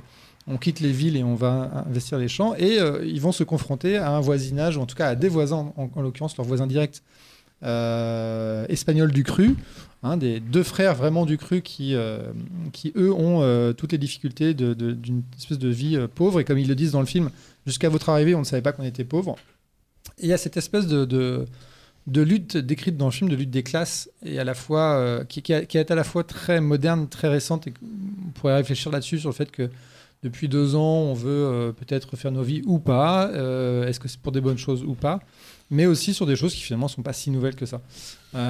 Et le film va dégénérer sur ce constat-là, c'est-à-dire qu'en fait, il y a une, espèce de, rivalité presque naturelle, presque, j'allais dire humaine, mais c'est presque, vraiment, c'est au cœur de, au cœur de leur gène, c'est-à-dire qu'entre les, les riches bourgeois de la ville qui débarquent pour faire de la, permaculture et, euh, et les bouseux de la campagne, presque, les rednecks de la campagne espagnole, il va y avoir un espèce de conflit de, conflit de classe inévitable. Et le film, je ne vais pas spoiler, mais euh, à la moitié, euh, il y a un renversement total de la chose qui fait qu'on va aussi aborder d'autres thématiques, et notamment des thématiques féministes.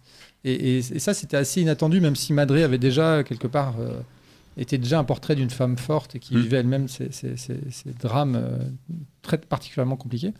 Euh, mais Asbestas a cette faculté de, de- de nous enfoncer et il y a un rythme, et il y a surtout un rythme et une tension palpable du début à la fin euh, qui m'a, qui m'a, qui m'a, que je trouvais assez saisissante et c'est pour ça que je voulais reparler un peu du film ce soir et, recueillir vos avis également.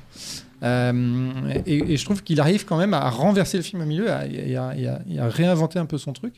Euh, même si euh, il n'y a pas beaucoup de surprises là-dedans, mais en tout cas, on se fait avaler un peu dans une espèce de rouleau compresseur jusqu'à la fin, euh, porté par deux comédiens français, enfin des comédiens français et espagnols, mais surtout par, par Marina Foïs, comme Alexandre l'avait dit sur Twitter, et Denis Ménochet, qui sont deux grands comédiens français. Et, et voilà, en tout cas, voilà, c'est un film qui m'a saisi, c'est un film qui fait aussi dire qu'au cœur de cette tempête que connaît le cinéma en salle, on peut aller voir des bons films en salle. Il faut aller chercher des films de qualité, mais ils existent, ils sont là, il faut y aller. Euh, J'ai vu La Nuit du 12 aussi aujourd'hui, qui était très bien. Mais en tout cas, Asbestas, c'est euh, c'est un espèce de, de polar de la campagne avec euh, son lot de tragédies et de, et de péripéties. Non, Voilà. c'est- c'est même plus que ça. Bon, donc, comme tu disais, oui, c'est l'histoire de Marina Foïs et de Denis Ménochet qui arrivent en Espagne et en fait qui se Arrive font en Galicia. complètement harcelés par leurs voisins, mais de Tout façon vraiment vénère en fait. euh, au point où tu te dis mais pourquoi vous vous cassez juste pas de cet endroit Alors évidemment, il y a plein de raisons pour lesquelles ils le font Bah, pas. le- mais- le- D'ailleurs, le, Le film, dia- le le- film y répond, ouais. ouais, le oui, oui, oui, bien sûr.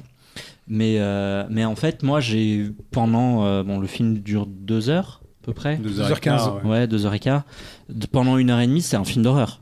Moi, j'ai vu ça. J'ai vu un film d'horreur euh, avec euh, notamment euh, juste avant juste avant ce basculement. Donc, c'est difficile de pas spoiler, mais où tu as vraiment une scène dans la forêt où tu as les deux euh, antagonistes euh, qui sont filmés de loin, euh, flous un petit peu, qui passent derrière euh, Denis Ménochet.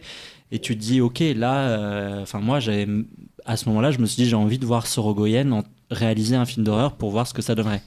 Mais, mais d'ailleurs, on, on a souvent comparé le film à des, à des survival des années 70 américains, genre Délivrance et ça, et c'est vrai que ça ressemble un peu à ça. ouais. Et, et les Ouais, moi j'aurais plus dit Mm. Ouais.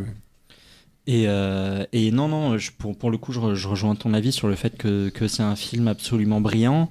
Euh, pour moi, c'est le meilleur rôle de Marina Foïs. Denis Ménochet, il est toujours impeccable. Alors, j'ai pas le nom des acteurs espagnols euh, que Luis tu...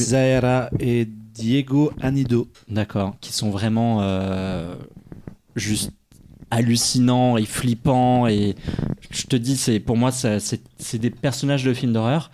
Et euh, ouais, c'est un film qui te lâche pas euh, du début à la fin. Alors on, on est à moitié dans un film d'horreur et puis la dernière demi-heure, on tombe dans un drame social. Mais euh, c'est brillant, quoi. Pour moi, c'est Ouais, brillant. Il y, a juste une, une scène, et puis c'est extrêmement bien réalisé, monté, enfin, etc. Euh, Il y, a- il y a juste il y a une grosse séquence de, de dispute sur la fin du film où je trouve je, je décroche un peu parce que comme c'est un espèce de plan séquence caméra épaule et, et, euh, même si je nie pas l'intérêt du dialogue etc je Avec trouvais sa que, fille, je trouvais que ça Ouais. coupait vraiment le truc et que on sortait un peu du, du- avec la fille dans la Enfin, cuisine. c'est- Avec la fille dans la cuisine, ouais. Moi, moi j'ai tendance à. ça, je suis d'accord avec toi, j'ai j'ai eu ce déclic là, effectivement, de me dire ah bah tiens, là, où est-ce que ça va? Et j'ai j'ai eu un peu ce moment de recul. Euh, et en fait, je me suis rendu compte rétros- rétrospectivement que dans tout le film, tu avais beaucoup de plans séquences. C'est-à-dire que sur Oui. Rebellion, effectivement, le plan séquence ça, de même- Domino, le plan du- séquence du bar. du, du- du Du bar. bar, ouais. Il y a- en fait, il construit son film autour de longs plans séquences extrêmement exténuants, la bagnole et tout. Mais déjà dans, les- dans El. Reino et dans Et et- en fait, et en fait euh, je trouve qu'il y a un nouveau personnage qui arrive dans le film euh, au, au bout des deux tiers. Et ce nouveau personnage, peut-être que le côté de recul, euh, je- moi je pose la question, on est plusieurs, on va, on pouvoir en discuter, mais peut-être que le côté de déclic, c'était qu'il y a un nouveau personnage qui détonne un petit peu, que je trouve moi pas forcément juste au début, qui au final, effectivement, quand elle est partie, ou enfin quand elle quitte le- le- le- l'intrigue, j'étais convaincu, mais au début, t'es un peu. euh, elle est un peu en décalage, elle est un peu.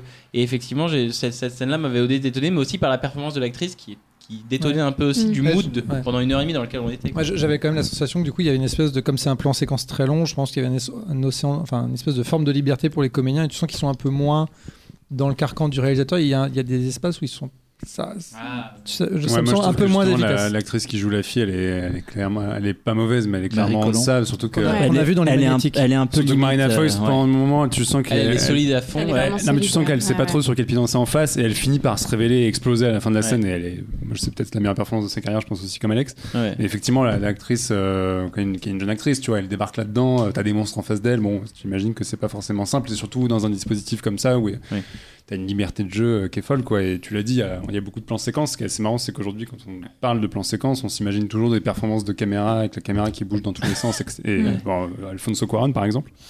Et Sorogoyen, il a cette intelligence-là de dire, ah bah non, un plan séquence, ça peut être un plan fixe. Mm. Et moi, c'est ce qui m'a choqué dès le début du film, c'est que tu as une, une maîtrise, mais une confiance et dans le rythme et dans l'image que euh, tu vois rarement, quoi. Et où, euh, Et dans ses tu- acteurs. Et, mais Et du coup, dans le ça, rythme ça, ça va aussi avec les acteurs, effectivement, t'as raison. Où il y a ce- cette scène de bar, moi, que je trouve hallucinante, c'est un Mm. plan fixe. C'est deux mecs, enfin, c'est trois mecs derrière un comptoir, plan fixe, et la scène dure, je sais pas, 6-7 minutes. Et juste parce qu'il a. En fait, c'est un, un- au confluent de tout, quoi. C'est le mec qui sait les, les comédiens qu'il a en face, il leur offre un cadre qui, qui déjà raconte quelque chose par, par sa composition, et il leur laisse le temps de poser les mots, de poser leurs phrases, etc. Du coup, la tension, elle naît d'elle-même. C'est un film où il y a très peu d'artifice, il y a très peu de musique, par exemple, et tout le film est construit sur ce principe-là, où on va laisser les choses prendre du poids, peser, respirer, donc tout ça paraît très naturel, et où euh, tu termines effectivement, c'est ce qui fait que c'était très vite chopé à la gorge, c'est que tu crois à 350%, alors qu'en plus, à la base, c'est quand même une histoire de baston de voisinage, qui est quand même un truc qui peut vite tourner au ridicule et paraître un peu con, parce qu'on a vu mille euh, tellement vraies émissions à la con Ne sur une guerre de voisins, euh, voilà. mais là, ça fonctionne parce que bah, les, les comédiens sont cordeaux et puis ça, ce que ça raconte, c'est une lutte des classes, c'est euh, deux univers qui se rencontrent. c'est- Par extension, c'est un truc, je pense, sur euh, l'humain au plus profond de son être, euh, suivant l'environnement dans lequel il, est grandi, il a grandi, dans lequel il a été formaté, etc. Enfin, en fait, c'est d'une densité et d'une richesse assez folle, mais parce qu'à la base, t'as un réal qui euh, sait ce que c'est le poids d'une image et qui sait euh, comment euh, laisser gonfler les choses et prendre petit à petit, etc.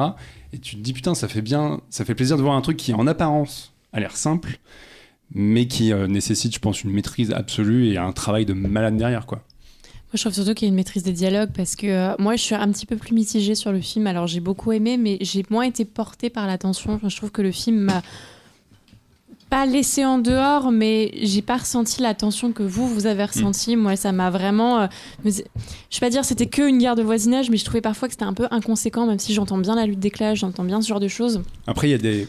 Il y a volontairement, je pense aussi, des moments de flottement où Ouais. tu sais pas si ça peut partir en sucette machin. Et si t'es moins dedans, j'imagine que ouais, Mais ça joue là-dessus. ouais. Mais ouais, moi, ça m'a un petit peu plus laissé en dehors. Et bizarrement, moi, c'est la scène avec la, la fille, du coup, Mm. euh, et la scène de Marina Foïs, parce que je trouve que vraiment, il y, a une- il y a une précision des dialogues qui laisse vraiment émerger la tension, qui prend et qui prend. Et moi, c'est ce qui m'avait beaucoup plu déjà dans Madré, que pareil, j'avais aussi déjà un peu des réserves dessus, mais par contre, la première scène d'introduction de Mm. Madré, elle est Ouais. incroyable.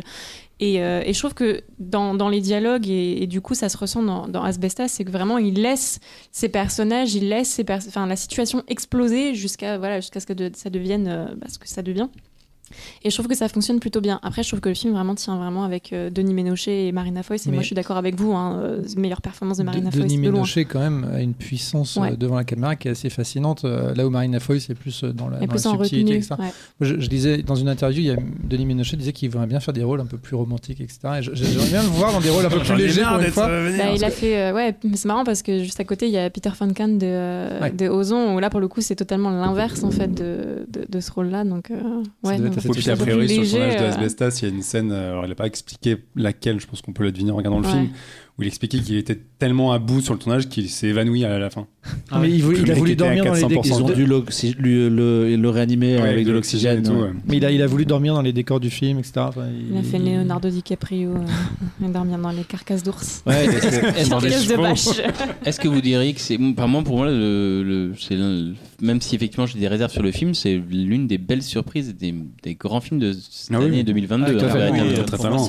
C'est vraiment dans le. Sera dans, sans doute dans mon top il y a des 2022 chances assez. qu'ils assez, Avec, Thor 4, évidemment. Euh, non, Non, puis il y a- il y, a un truc aussi, on a, on a, t'as évoqué les dialogues, mais c'est vrai que c'est un film qui est hyper impressionnant parce que je trouve qu'il a ce truc de chaque élément narratif qu'il pose, il va jusqu'au bout. Mm. Et c'est pour ça qu'il est un peu long, etc. par moment, mais il a ce truc de dès que je vais poser euh, une sous-intrigue, etc., et, en fait, ça- elle va justifier quelque, quelque chose, elle va, être, euh, elle va expliquer un truc de scénario qui va être utile.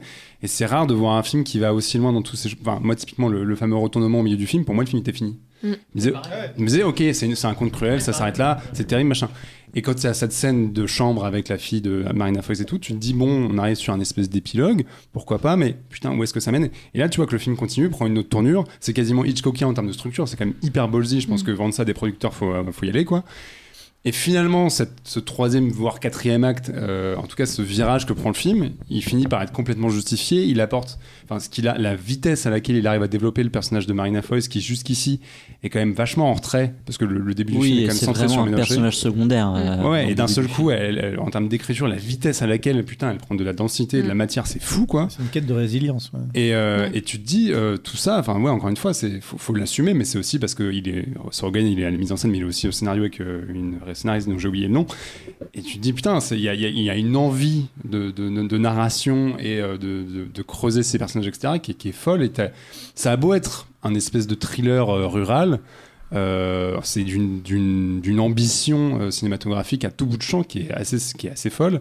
Et en plus, euh, petit aparté, les ru- ruraux, c'est un truc qu'on redécouvre un peu récemment, notamment avec le- l'explosion de petits paysans. Mhm. Et euh, moi, je trouve ça vachement bien. Voilà, j'aime, bien ce genre. Je, je trouve ça bien de faire et des trucs à la les- campagne, ça change et c'est hyper intéressant. Et les décors sont assez, euh, assez euh, fabuleux. Moi, je, Ah, c'est beau, ouais. moi, ça, fait- c'est ça- hyper beau. ça aurait pr- presque pu être tourné dans les Flandres ou une, une forêt entre la Belgique et la France, mais là, du coup, c'est les Pyrénées. Et en fait, entre la brume, les montagnes et tout, c'est assez euh, saisissant, quoi. Alors, c'est pas du tout les Pyrénées, c'est la Galice. La Galice, c'est la, Ah, c'est la, c'est la partie- content. la Galice, c'est la partie de l'Espagne qui est au-dessus du Portugal et qui est Ah, bah aussi voilà. une ré- région montagneuse. Complètement. Oui, même sont chaîne. Pas au même endroit, mais c'est. Pourquoi les Français vont là-bas? Bah, parce que. C'est On joli. fera des potagers. C'est joli. Ouais, ils ont voilà. raison, les Parce que les voisins sont sympas. Voilà. Alors, à l'issue de ce podcast, ambiance. allez déposer euh, un gâteau, une bouteille de vin chez vos voisins tout de suite. Faites la paix. Les biens viennent de déménager. Et sachant Euh, que Non, du mais coup, allez euh, voir Asbestas surtout. Et aller voir Asbestas. Et sachant que du coup, alors, euh, notre ami Fred Tepper a, a rencontré Sorgoyen. Ouais. Et il y a une chouette interview euh, sur son site euh, sur les chroniques de, Fling- de Cliffhanger, pardon. Mais du coup, euh, Sorgoyen lui disait qu'il avait quatre projets, euh, notamment donc évidemment une série de télé, ce qu'on avait parlé dans Anti-Disturbio sur la guerre, là ouais. pour le coup sur une sur la guerre civile en Espagne. Ça va être. Mais la euh, folie. surtout, il a un film d'espionnage.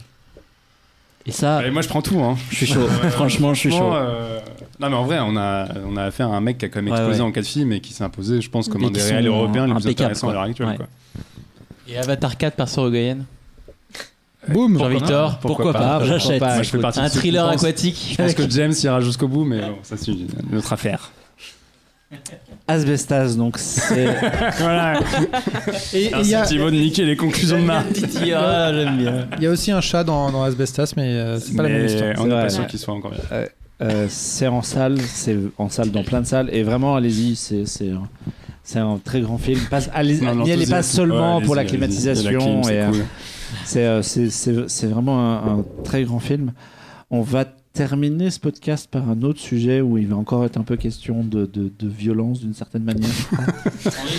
Oh, il y a 100 dans le titre, ça la tu veux nous parler de Saison de sang, Tout à fait. une bande dessinée disponible chez Dupuis. Oui, et euh, ce sujet aurait pu être un de nos fameux SAV de Happy Hour, puisque euh, on a déjà parlé des auteurs de Saison de sang. Euh, C'était euh, précisément dans le numéro 54 de Happy Hour en novembre 2020, puisqu'on avait parlé de Coda, euh, qui était un comic book, enfin un roman graphique de plus de 300 pages, qui était un, un- un vrai... une vraie tornade. Euh, C'était une BD de fantasy où on suivait un barde qui était obsédé par sa femme qui avait disparu, etc dans un univers complètement délirant, hyper unique, et c'était un, vrai, euh, une grosse surprise. Personne n'avait vu ces mecs débarquer, sachant que le, je ne l'ai pas dit, mais le scénariste s'appelle Simon Spurrier et le dessinateur s'appelle Mathias Bergara. Et ces mecs-là, en gros, ont un peu choqué tout le monde à tel point que la BD avait fini par être sélectionnée en Angoulême, avait été aussi sélectionnée au Eisner Award et avait carrément chopé le prix du meilleur comics de l'année euh, chez ACBD, à savoir l'association de critiques de BD en France. Donc voilà, ces mecs-là, d'un seul coup, sont arrivés dans un, comme un météore dans le milieu du comic book. On sait même en coulisses que les, éditeurs en France s'étaient un peu battus pour choper les droits de Coda. Et euh, à tel point que euh, bah, euh, Dupuis a fait les choses bien. Ils se sont dit, bah, on va tout de suite euh, prendre les devants et on va essayer de parler avec eux de leur prochain projet. Puisque Saison de sang, qui en anglais s'appelle Step by Bloody Step, euh, en fait, c'est un, projet éditorial un peu bizarre. euh, en tout cas, c'est l'alliance de Image Comics, donc un éditeur américain, euh, avec euh, Dupuis. Et ils se sont dit, bah, on va tout de suite filer le prochain, projet à ces mecs-là. On leur file carte blanche et on va éditer ça euh, conjointement. Donc, euh, les quatre chapitres sont sortis en floppy aux États-Unis, comme n'importe quel comics euh, tous les mois. Et à peine des quatre sont sortis, qu'on a déjà un intégral en France, qui a été aussi chapeauté par les auteurs, qui ont pu notamment faire la couverture et chapeauter l'édition. Euh, donc ça c'est cool. Et en tout cas ce qui est encore cool, enfin encore mieux, c'est que c'est la confirmation que ces deux mecs-là sont euh, des absolus génies de la bande dessinée euh, et que en plus ils sont plutôt alertes à ce qu'on leur dit puisque Coda était une BD extrêmement bavarde, bon alors qui développait tout un univers génial mais où il y avait beaucoup de textes et ils se sont dit bah là on va faire exactement l'inverse puisque Saison de sang c'est une BD muette dont chaque chapitre commence par un, petit texte de 5-6 lignes, qui est un peu une espèce de prose, et après, il n'y a plus rien, et c'est juste de l'image. Et le pitch en soi est assez bizarre, c'est le début. euh, Enfin, au tout début, on suit euh, une petite fille qui se réveille dans les mains euh, en métal d'une espèce de d'armure géante euh, avec un casque, donc on voit pas du tout ce qu'il y a dedans, on sait pas du tout quel est son possesseur. Et d'un seul coup, euh, ce, ce géant se lève et on se rend compte que les deux, euh, ces deux protagonistes partent pour une espèce de quête, mais on sait pas vraiment quoi, on connaît pas leur objectif, on sait pas où elles vont, euh, vers quoi s'attend, etc. Et euh, là, bah, en gros, on part pour un espèce de voyage absolument fou. Euh, on retrouve la patte évidemment de Spurrier et Bergara sur Coda parce que en termes d'influence et d'univers graphique, c'est le premier truc qui saute aux yeux, c'est que à la fois c'est bardé de références qu'on connaît et en même temps ça ne ressemble à rien de ce qu'on a déjà vu. C'est comme si on avait foutu dans un shaker Mad Max, euh, de la fantasy à tout bout de champ comme Warhammer, euh, Le Seigneur des Anneaux, citez ce que vous voulez. John Carter et j'en passe. Donc en gros, il y a des créatures et des vaisseaux géants, il y a des paysages qui sont fous dans tous les sens, mais ça ne ressemble à rien de, ce qu'on connaît, à part un espèce de mélange assez unique de tout ça. En tout cas, des gens qui arrivent à avoir euh, emmagasiné des tonnes de trucs et à avoir réussi à digérer tout ça pour en faire quelque chose d'assez nouveau. Et euh, là où c'est absolument fantastique, c'est que, comme je l'ai dit, c'est une BD qui est sans aucune bulle. À part, il y a un détail, c'est qu'il y a des bulles euh, dans, la BD, mais qui sont avec un langage imaginaire, donc c'est des espèces de hiéroglyphes qui ne veulent rien dire. Donc en gros, bah, euh, nous, on ne sait pas ce que c'est, donc on n'arrive pas à les comprendre. Et en gros, ils utilisent ce principe de, de- de narration purement visuelle pour créer une expérience qui, moi, en fait, là où ça m'a fait halluciner, c'est que j'ai plus l'impression d'avoir été presque devant un film, dans le sens où c'est pas juste, tu dis, ah bah c'est beau, il y, a des- dessins, je regarde vite fait, je tourne les pages à toute vitesse. Au contraire, c'est une BD qui est extrêmement précise malgré sa profusion visuelle et malgré le fait qu'on est dans un imaginaire complètement fou. Et il y a ce truc que j'ai rarement, euh, même si je lis beaucoup de BD et bon, j'évalue l'art visuel euh, très hautement et je considère que c'est un art génial, mais là j'ai dû lire les images. C'est-à-dire que vraiment il y a tellement le sens du détail. Parfois il y a un truc dans une case qui a l'air anodin et en fait c'est super important pour la compréhension de la suite, etc. Et en même temps c'est suffisamment bien fait pour que ce soit lisible et que tu tu sois pas obligé de scruter trois heures chaque case pour comprendre ce qui s'y passe. C'est- C'est extrêmement lisible. Et ils adorent faire des grosses scènes d'action avec des gros monstres, avec une armure qui charcute tout. Et il y a un, un vrai plaisir de geek un peu régressif là-dedans, mais malgré tout, il y a un savoir-faire absolument fou. Et moi, il y a vraiment eu ce truc où dès les premières pages, j'avais l'impression de voir les pages se mettre en mouvement, j'avais l'impression d'entendre de la musique comme dans un film, j'avais l'impression d'être embarqué dans un storyboard qui d'un seul coup prenait vie. Et en, gros, bah, ce truc-là, c'est un truc que tu entends en BD quand tu as affaire à des génies. quoi. Et chez ces mecs-là, il y a ce truc-là. Et autant Koda, il y avait ça, mais Koda était euh, très très bavard, donc ça, ça a contrebalancé un peu le truc. Là, ils se sont dit, bah vas-y, on y va à pleine balle, et on se retrouve dans une histoire qui est une espèce de, de fable euh, cruelle et en même temps très mélancolique et qui termine sur un truc assez magnifique. Et là où c'est génial, c'est que du coup, c'est assez déroutant au premier abord parce que je l'ai dit, il n'y a pas de texte, donc on raccroche les wagons comme on peut. Alors on comprend, oui, donc il y a cette armure, cette petite fille. On découvre l'univers avec elle, et en plus, on est du point de vue de cette petite fille qui vient de se réveiller, qui a priori vient de naître et donc qui n'a l'air de rien connaître de ce qui lui arrive, et qui en plus, détail important, ne peut jamais faire demi-tour. C'est-à-dire qu'elles sont obligées d'a- d'aller de l'avant à chaque fois qu'elle essaie de faire demi-tour, il y a une espèce de voile de vent qui la bloque. Et donc cette, espèce de quête perpétuelle, de quête initiatique, elle devient géniale parce que, étonnamment, c'est pas juste un exercice de style. Non seulement les personnages, on s'en rend pas forcément compte durant les deux premiers chapitres sur les quatre, mais euh, ils deviennent assez attachants parce qu'elle, elle est con- constamment frustrée. Plusieurs fois, elle essaie de faire des choses et l'armure l'en empêche.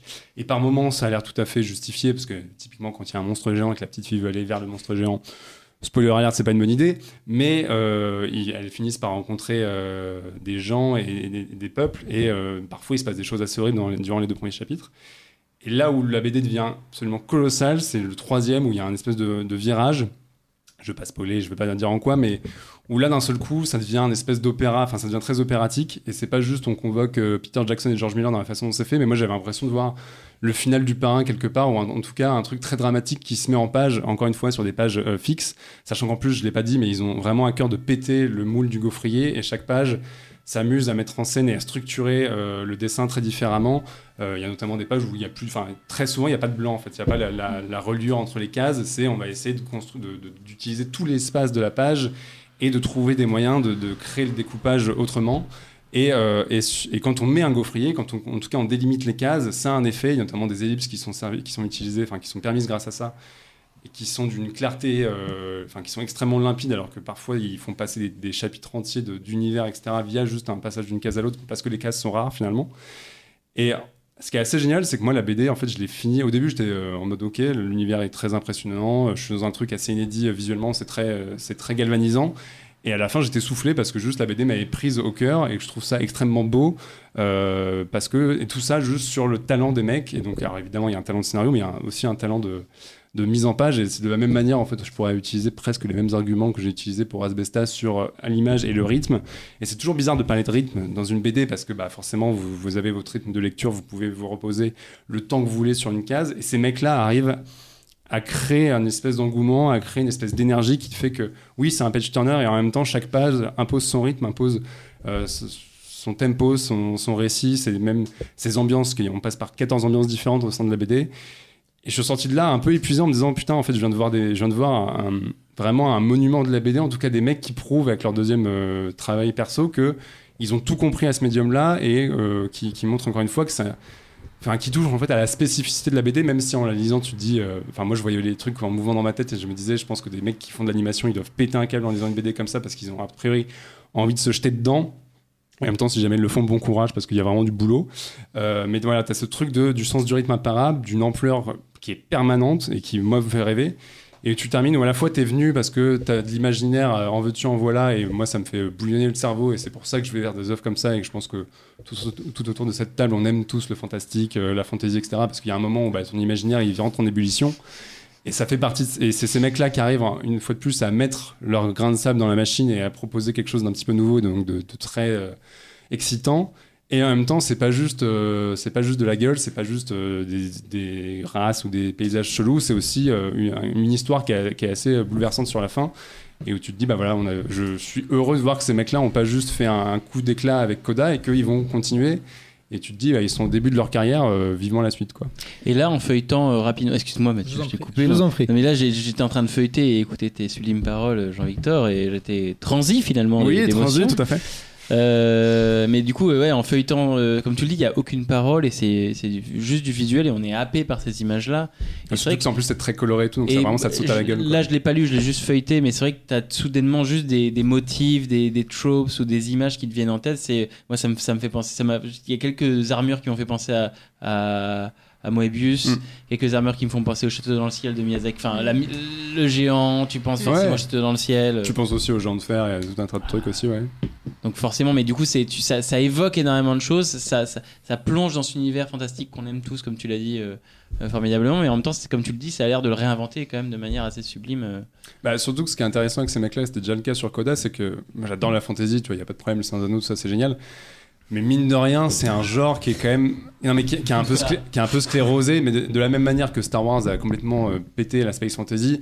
Tu penses euh, Heroic Fantasy, tu penses Le Seigneur des Anneaux, tu vois, on a la preuve cette année, on a encore une série Seigneur des Anneaux qui sort, tu vois la bande-annonce. C'est les mêmes armures, c'est les mêmes créatures. t'as- t'as- On en les a vus, les films de Peter Jackson, tu vois, ça va. En face, t'as Game of Thrones, qui est le, le cousin lointain, mais qui ressemble de très près quand même. Et mine de rien, je trouve que c'est un genre qui a beaucoup de mal à se renouveler, ne serait-ce que visuellement. Et ces mecs-là, parce qu'ils sont pétris d'influence et parce qu'ils vont piocher dans notre truc, putain, ils arrivent avec un truc qui est frais. Alors que tu l'as dit, euh, c'est pas compliqué de voir ce qu'ils ont vu et de voir où est-ce qu'ils ont bouffé quand ils étaient gamins et de quoi ils se sont nourris aussi, quoi. Et, et surtout, on- il- enfin, tu l'as tu l'as déjà dit, mais c'est c'est visuellement magnifique en fait. Mm. C'est que là, c'est un, page turner, mais c'est vraiment, tu tournes les pages, tu fais ah putain, c'est beau, c'est beau, c'est beau, c'est beau. Et en fait, c'est un peu comme, ils ont vraiment porté l'attention sur chaque page à faire en sorte qu'il y ait des tableaux différents et que ce soit euh, visuellement assez époustouflant. Et moi, je vais me, à l'issue de ce podcast, j'irai euh, ouvrir une librairie et acheter le- directement le, le volume. Parce que vous l'avez peut-être lu en numérique, oui aussi. Tu ouvrirais une librairie Ouais, Je juste je- pour je- acheter- que cette pour- BD-là dans le rayon. Il ouvrait à la porte d'une tu, librairie. tu pètes une, la porte d'une librairie pour rentrer. Exactement. il est 22h30, Exactement. il est 22h30, Mathieu. On va attendre que. euh, Toi, tu l'as ça lu. ouvre. euh, Les gens ne savent pas la nuit. Amandine, tu Ouais, lu ouais, ouais, moi je l'ai lu aussi et je rejoins Mathieu. hein, effectivement, visuellement, c'est splendide. Mais moi, je trouve qu'il y a un truc qui, euh, qui est déjà déroutant, on a parlé, c'est le fait que ça soit muet. Et je trouve que ça laisse vraiment une, une grande liberté d'interprétation euh, au lecteur parce que ça commence vraiment, enfin, à chaque fois, tous les chapitres sont, euh, commencent par une espèce de, de, de petit poème qui reste assez minimaliste et finalement il y a vraiment une grande liberté d'interprétation donc au final on en fait un petit peu ce qu'on veut et Mm. je trouve que c'est assez beau c'est vraiment très déroutant hein, parce que moi je m'attendais pas du tout à ce que ça soit totalement muet donc moi j'ai pas lu Coda donc euh, ça m'intéresse de voir comment ils ont réussi à faire cette transition twist, ouais. ouais, en- entre euh, quelque chose de très bavard et très minimaliste. Mais euh, ouais, c'est assez surprenant et, euh, et je trouve que l'univers visuel, enfin voilà, je vais pas répéter ce que vous venez de dire, mais l'univers visuel marche vraiment bien et ça demande un petit peu de patience aussi en tant que, en tant que lecteur, vraiment de scruter, enfin en tout cas de regarder, de prêter vraiment attention à chaque case qui raconte vraiment quelque chose euh, en soi et qui est pas juste un prétexte pour. euh, Enfin voilà, c'est vraiment à chaque fois une. C'est très très beau. Enfin voilà, je, vais répéter un peu ce que vous avez dit, mais c'est très très beau, donc euh, très surprenant. Donc euh, je vous encourage vivement à. Non, puis à dans vous ce sens du rythme justement et, des- Ouais. et de la beauté des pages, il y a un truc qui est très fort, c'est qu'ils arrivent toujours à ménager euh, leur, leur structure, enfin leur découpage pour amener des doubles pages qui t'explosent à la tronche. Mais Mm. parfois, il y, a, il y a assez peu de choses. Il y a notamment, moi, c'est un des trucs qui me rappelle le plus le des Anneaux, c'est que évidemment, c'est un voyage, ils passent par, par plein de paysages et ils aiment bien faire des doubles pages qui sortent d'un peu de nulle part. Tu Mm. tournes la page et paf, t'as un énorme paysage et où l'information visuelle, c'est que tu vois les traces de pas des personnages. Et en même temps, tu te rends compte que leur périple est colossal. Et moi, tout de suite, ça me rappelait les- Mm. bon, le truc que Peter Jackson a fait mieux que tout le monde, où tu vois les personnages qui traversent des plaines gigantesques, des paysages magnifiques. Et la Nouvelle-Zélande, c'est super. Mais où t'as un sens de l'aventure et te dire, putain, ils sont partis dans un truc qui les dépasse complètement. Et ils arrivent à recréer ça sur des doubles pages qui, qui sont, qui reviennent plusieurs fois et qui, à chaque fois en plus, changent complètement de d'esthétique, changent complètement de, de, de, de, de couleur et d'am- et d'ambiance. Et, et, euh, et ils arrivent vraiment à ménager ça. Et ils font aussi des pleines pages sur des trucs ultra explosifs qui, pareil, tu vois pas forcément arriver et qui tombent comme une évidence et qui te sautent un peu à la tronche. Et tu sens que ouais, c'est des- c'est des mecs qui, sont, qui savent faire de la page qui tape, mais où euh, narrativement ça va amener quelque chose. C'est pas juste, regardez, on sait faire des doubles pages trop belles, notre dessinateur il est trop cool. Quoi. Je l'ai lu aussi. Alors moi j'ai commencé à le lire et euh, j'ai vraiment été euh, surpris par cette expérience muette. Je suis pas allé aussi, je l'ai pas lu en entier donc euh, je, je vais pas me, prononcer sur l'intégralité de truc. Mais j'ai commencé à le lire, je me suis dit, mais il parle pas en fait. et, et il. Je me suis dit, ok, c'est une introduction, c'est un prologue, il est muet, les dialogues vont arriver par la suite, pas de problème. Puis j'avance dans ma lecture, il parle toujours pas. Et du coup, je l'ai feuilleté. Et là, Je me suis rendu compte que le euh, truc était complètement muet. Et j'ai fait, mais mince, il faut que je le relise parce que moi, je m'attendais à ce qu'il y ait des dialogues à un Tu moment que c'était donné, et... que c'était une espèce de grosse intro ou un chapitre spécial. Ou Je suis arrivé à la fin, il n'y a toujours pas de bulle, merde. non, mais du coup, il y a une- il faut- il- ce que je voulais dire par là, c'est que euh, il faut pas s'attendre à ce que euh, les dialogues arrivent à, Non, à pas un certain ouais. moment et du coup, il faut s'intéresser encore plus au dessin. Parce qu'en général, quand on lit une BD, le- le- la, la lecture, c'est à la fois le dessin et le texte, Mm. et tu trouves, tu trouves ton équilibre un peu entre les deux. Et il y a éventuellement, tu jettes un œil un peu en diagonale au dessin si la case est pas ouf, et ou, ou tu lis pas trop le texte si la, si la case est magnifique. Donc, et là, ça m'a vraiment dérouté, et je pense qu'il faut que je le reprenne à zéro vraiment complètement pour me dire, euh, pour maintenant préparer que ce- ce- c'est une expérience. En plus, pour l'avoir lu euh, deux fois, la relecture est assez intéressante parce que le, je vais pas révéler la conclusion, mais euh, elle amène une lumière sur. Enfin, déjà, tu, comprends effectivement pourquoi euh, il y a ce début très mystérieux avec ce personnage qui naît dans une armure géante. Et, euh, et une fois que tu connais à peu près l'ensemble, euh, la lecture prend un nouveau sens et tu es plus attentif à certains détails, etc. Que tu as peut-être raté la première fois, même si c'est pas très grave, mais ouais, ça, ça joue euh, complètement sur toute la BD, quoi. Donc voilà, lisez pas ça comme des bourrins, prenez votre temps et la BD va faire son travail. Et c'est chez Dupuis. C'est chez 20 Dupuis, balles ça coûte chez 20 balles chez Dupuis, ouais. C'est une grosse sortie, hein, je crois qu'ils ont pas mal de mise en avant, donc c'est assez facile à trouver dans les rayons de bande dessinée. En plus, la couverture est rouge pétant, donc vous pouvez pas la rater. Garde la parole, Jean-Victor, puisque tu voulais, euh, en guise de conclusion de ce Ah, podcast, ce sera très rapide. très rapidement dire un petit mot sur un, un, un jeune homme qui est passé euh, donner quelques concerts à Paris euh, quel- que quelques jours avoir avant. un petit jingle, Alex? Service après-vente d'Happy Hour. Ouh, Incroyable. Et oui, le service après-vente est de retour. Je rappelle le principe pour ceux qui ne le connaissent pas. On, rappelle, on reparle d'un sujet qu'on a déjà évoqué dans un précédent numéro d'Happy Hour parce que ce sujet a une actualité. Et là, pour le coup, on n'a jamais fait un service après-vente aussi récent puisqu'on va parler très rapidement, je précise, de Jack White. Euh, Jack White dont on parlait en avril euh, pour le numéro 70 d'Happy Hour où on parlait de son album Fear of the Down. Et on avait déjà teasé à l'époque euh, ce, ce presque SAV puisque euh, Jack White sort deux albums cette année. Le, deux- le deuxième album vient de sortir, ça s'appelle Entering Heaven Alive. Et autant Fear of the Down, vous pouvez réécouter la chronique qu'on avait fait à l'époque, c'était du rock qui tabassait avec de la guitare fuzz à tout bout de champ et l'envie de péter le mur du son. Autant ici on trouve l'autre aspect de Jack White, à savoir un album complètement folk qui tape autant dans la country que dans le vieux blues américain, euh, donc avec de la guitare acoustique, etc. C'est toujours aussi bien, c'est très différent de l'album précédent, mais ça confirme que ce mec-là est un songwriter absolument génial. Et en plus, je le sais de- de- d'autant plus que j'ai eu la chance de le voir euh, à Paris euh, la semaine dernière, puisqu'il a fait trois concerts à l'Olympia et j'étais au troisième, que vous pouvez voir en entier, puisque le concert a été filmé par Arte Concert, donc vous pouvez aller sur le site d'Arte Concert ou sur YouTube, sur On leur, compte, le lien. sur leur compte YouTube, et il y a tout le concert en entier. Vous pouvez même jouer à qui Est-ce qu'on te voit? Vous pouvez même jouer à Où est Charlie dans la fosse Je suis plutôt sur le côté droit de la scène devant. Euh, et c'était de la folie furieuse. Il nous a absolument éclaté la tronche. Et donc voilà, vous avez euh, son nouveau album, vous avez euh, le concert qui a été filmé et qui est très très bien capté par Arte. Et il tourne encore à droite à gauche. Alors euh, je pense qu'il est un peu reparti du côté des États-Unis là en ce moment, mais bon, vu qu'il a un, nouvel, un deuxième album alors qu'il avait déjà commencé sa tournée, il y a moyen qu'il prolonge sa tournée et qu'il revienne d'ici la fin de l'année ou l'année prochaine. Donc ne ratez surtout pas ça parce que le monsieur qui vous a tous fait chanter euh, po, polo, po, po, dans les stades n'a pas fait ça pour rien, c'est juste qu'il est très très bon. Et vous avez éclaté la tronche mét- métaphoriquement, évidemment. Oui, Oui, oui, parce que Ouais. Jean-Victor est face à nous. il a, rencontré Jack White, il s'est dit putain, il est super sympa Jack White, puis il lui a cassé la Il est gueule. descendu il a- dans la fosse et il a mis une baigne à tout le monde. Très sympa, très très sympa. Très bonne soirée. Il fait, c'est du rock. Hein. Ne vous fâchez pas avec vos voisins, c'est ça le truc. C'est ça la morale. Eh ben, très bien, on arrive à la fin de ce podcast. Là, il n'y a pas de transition. Il n'y a pas de transition, il y a, il y a une brève conclusion. Euh, on a donné, on vous a donné de quoi occuper votre été avec des choses à lire, des choses à voir, des choses à jouer et même des choses auxquelles vous pouvez participer. Euh, Thibaut, merci d'être euh, passé nous voir. euh, Merci à vous. Merci. on peut te lire dans les pages du magazine Raymond et sur CNET France. On vous souhaite à tous un bel été, buvez de l'eau, profitez de vos vacances. Euh, C'est pas crédible. on se retrouve à la rentrée avec plein de nouvelles choses à vous raconter. Ciao Salut. Salut. Salut.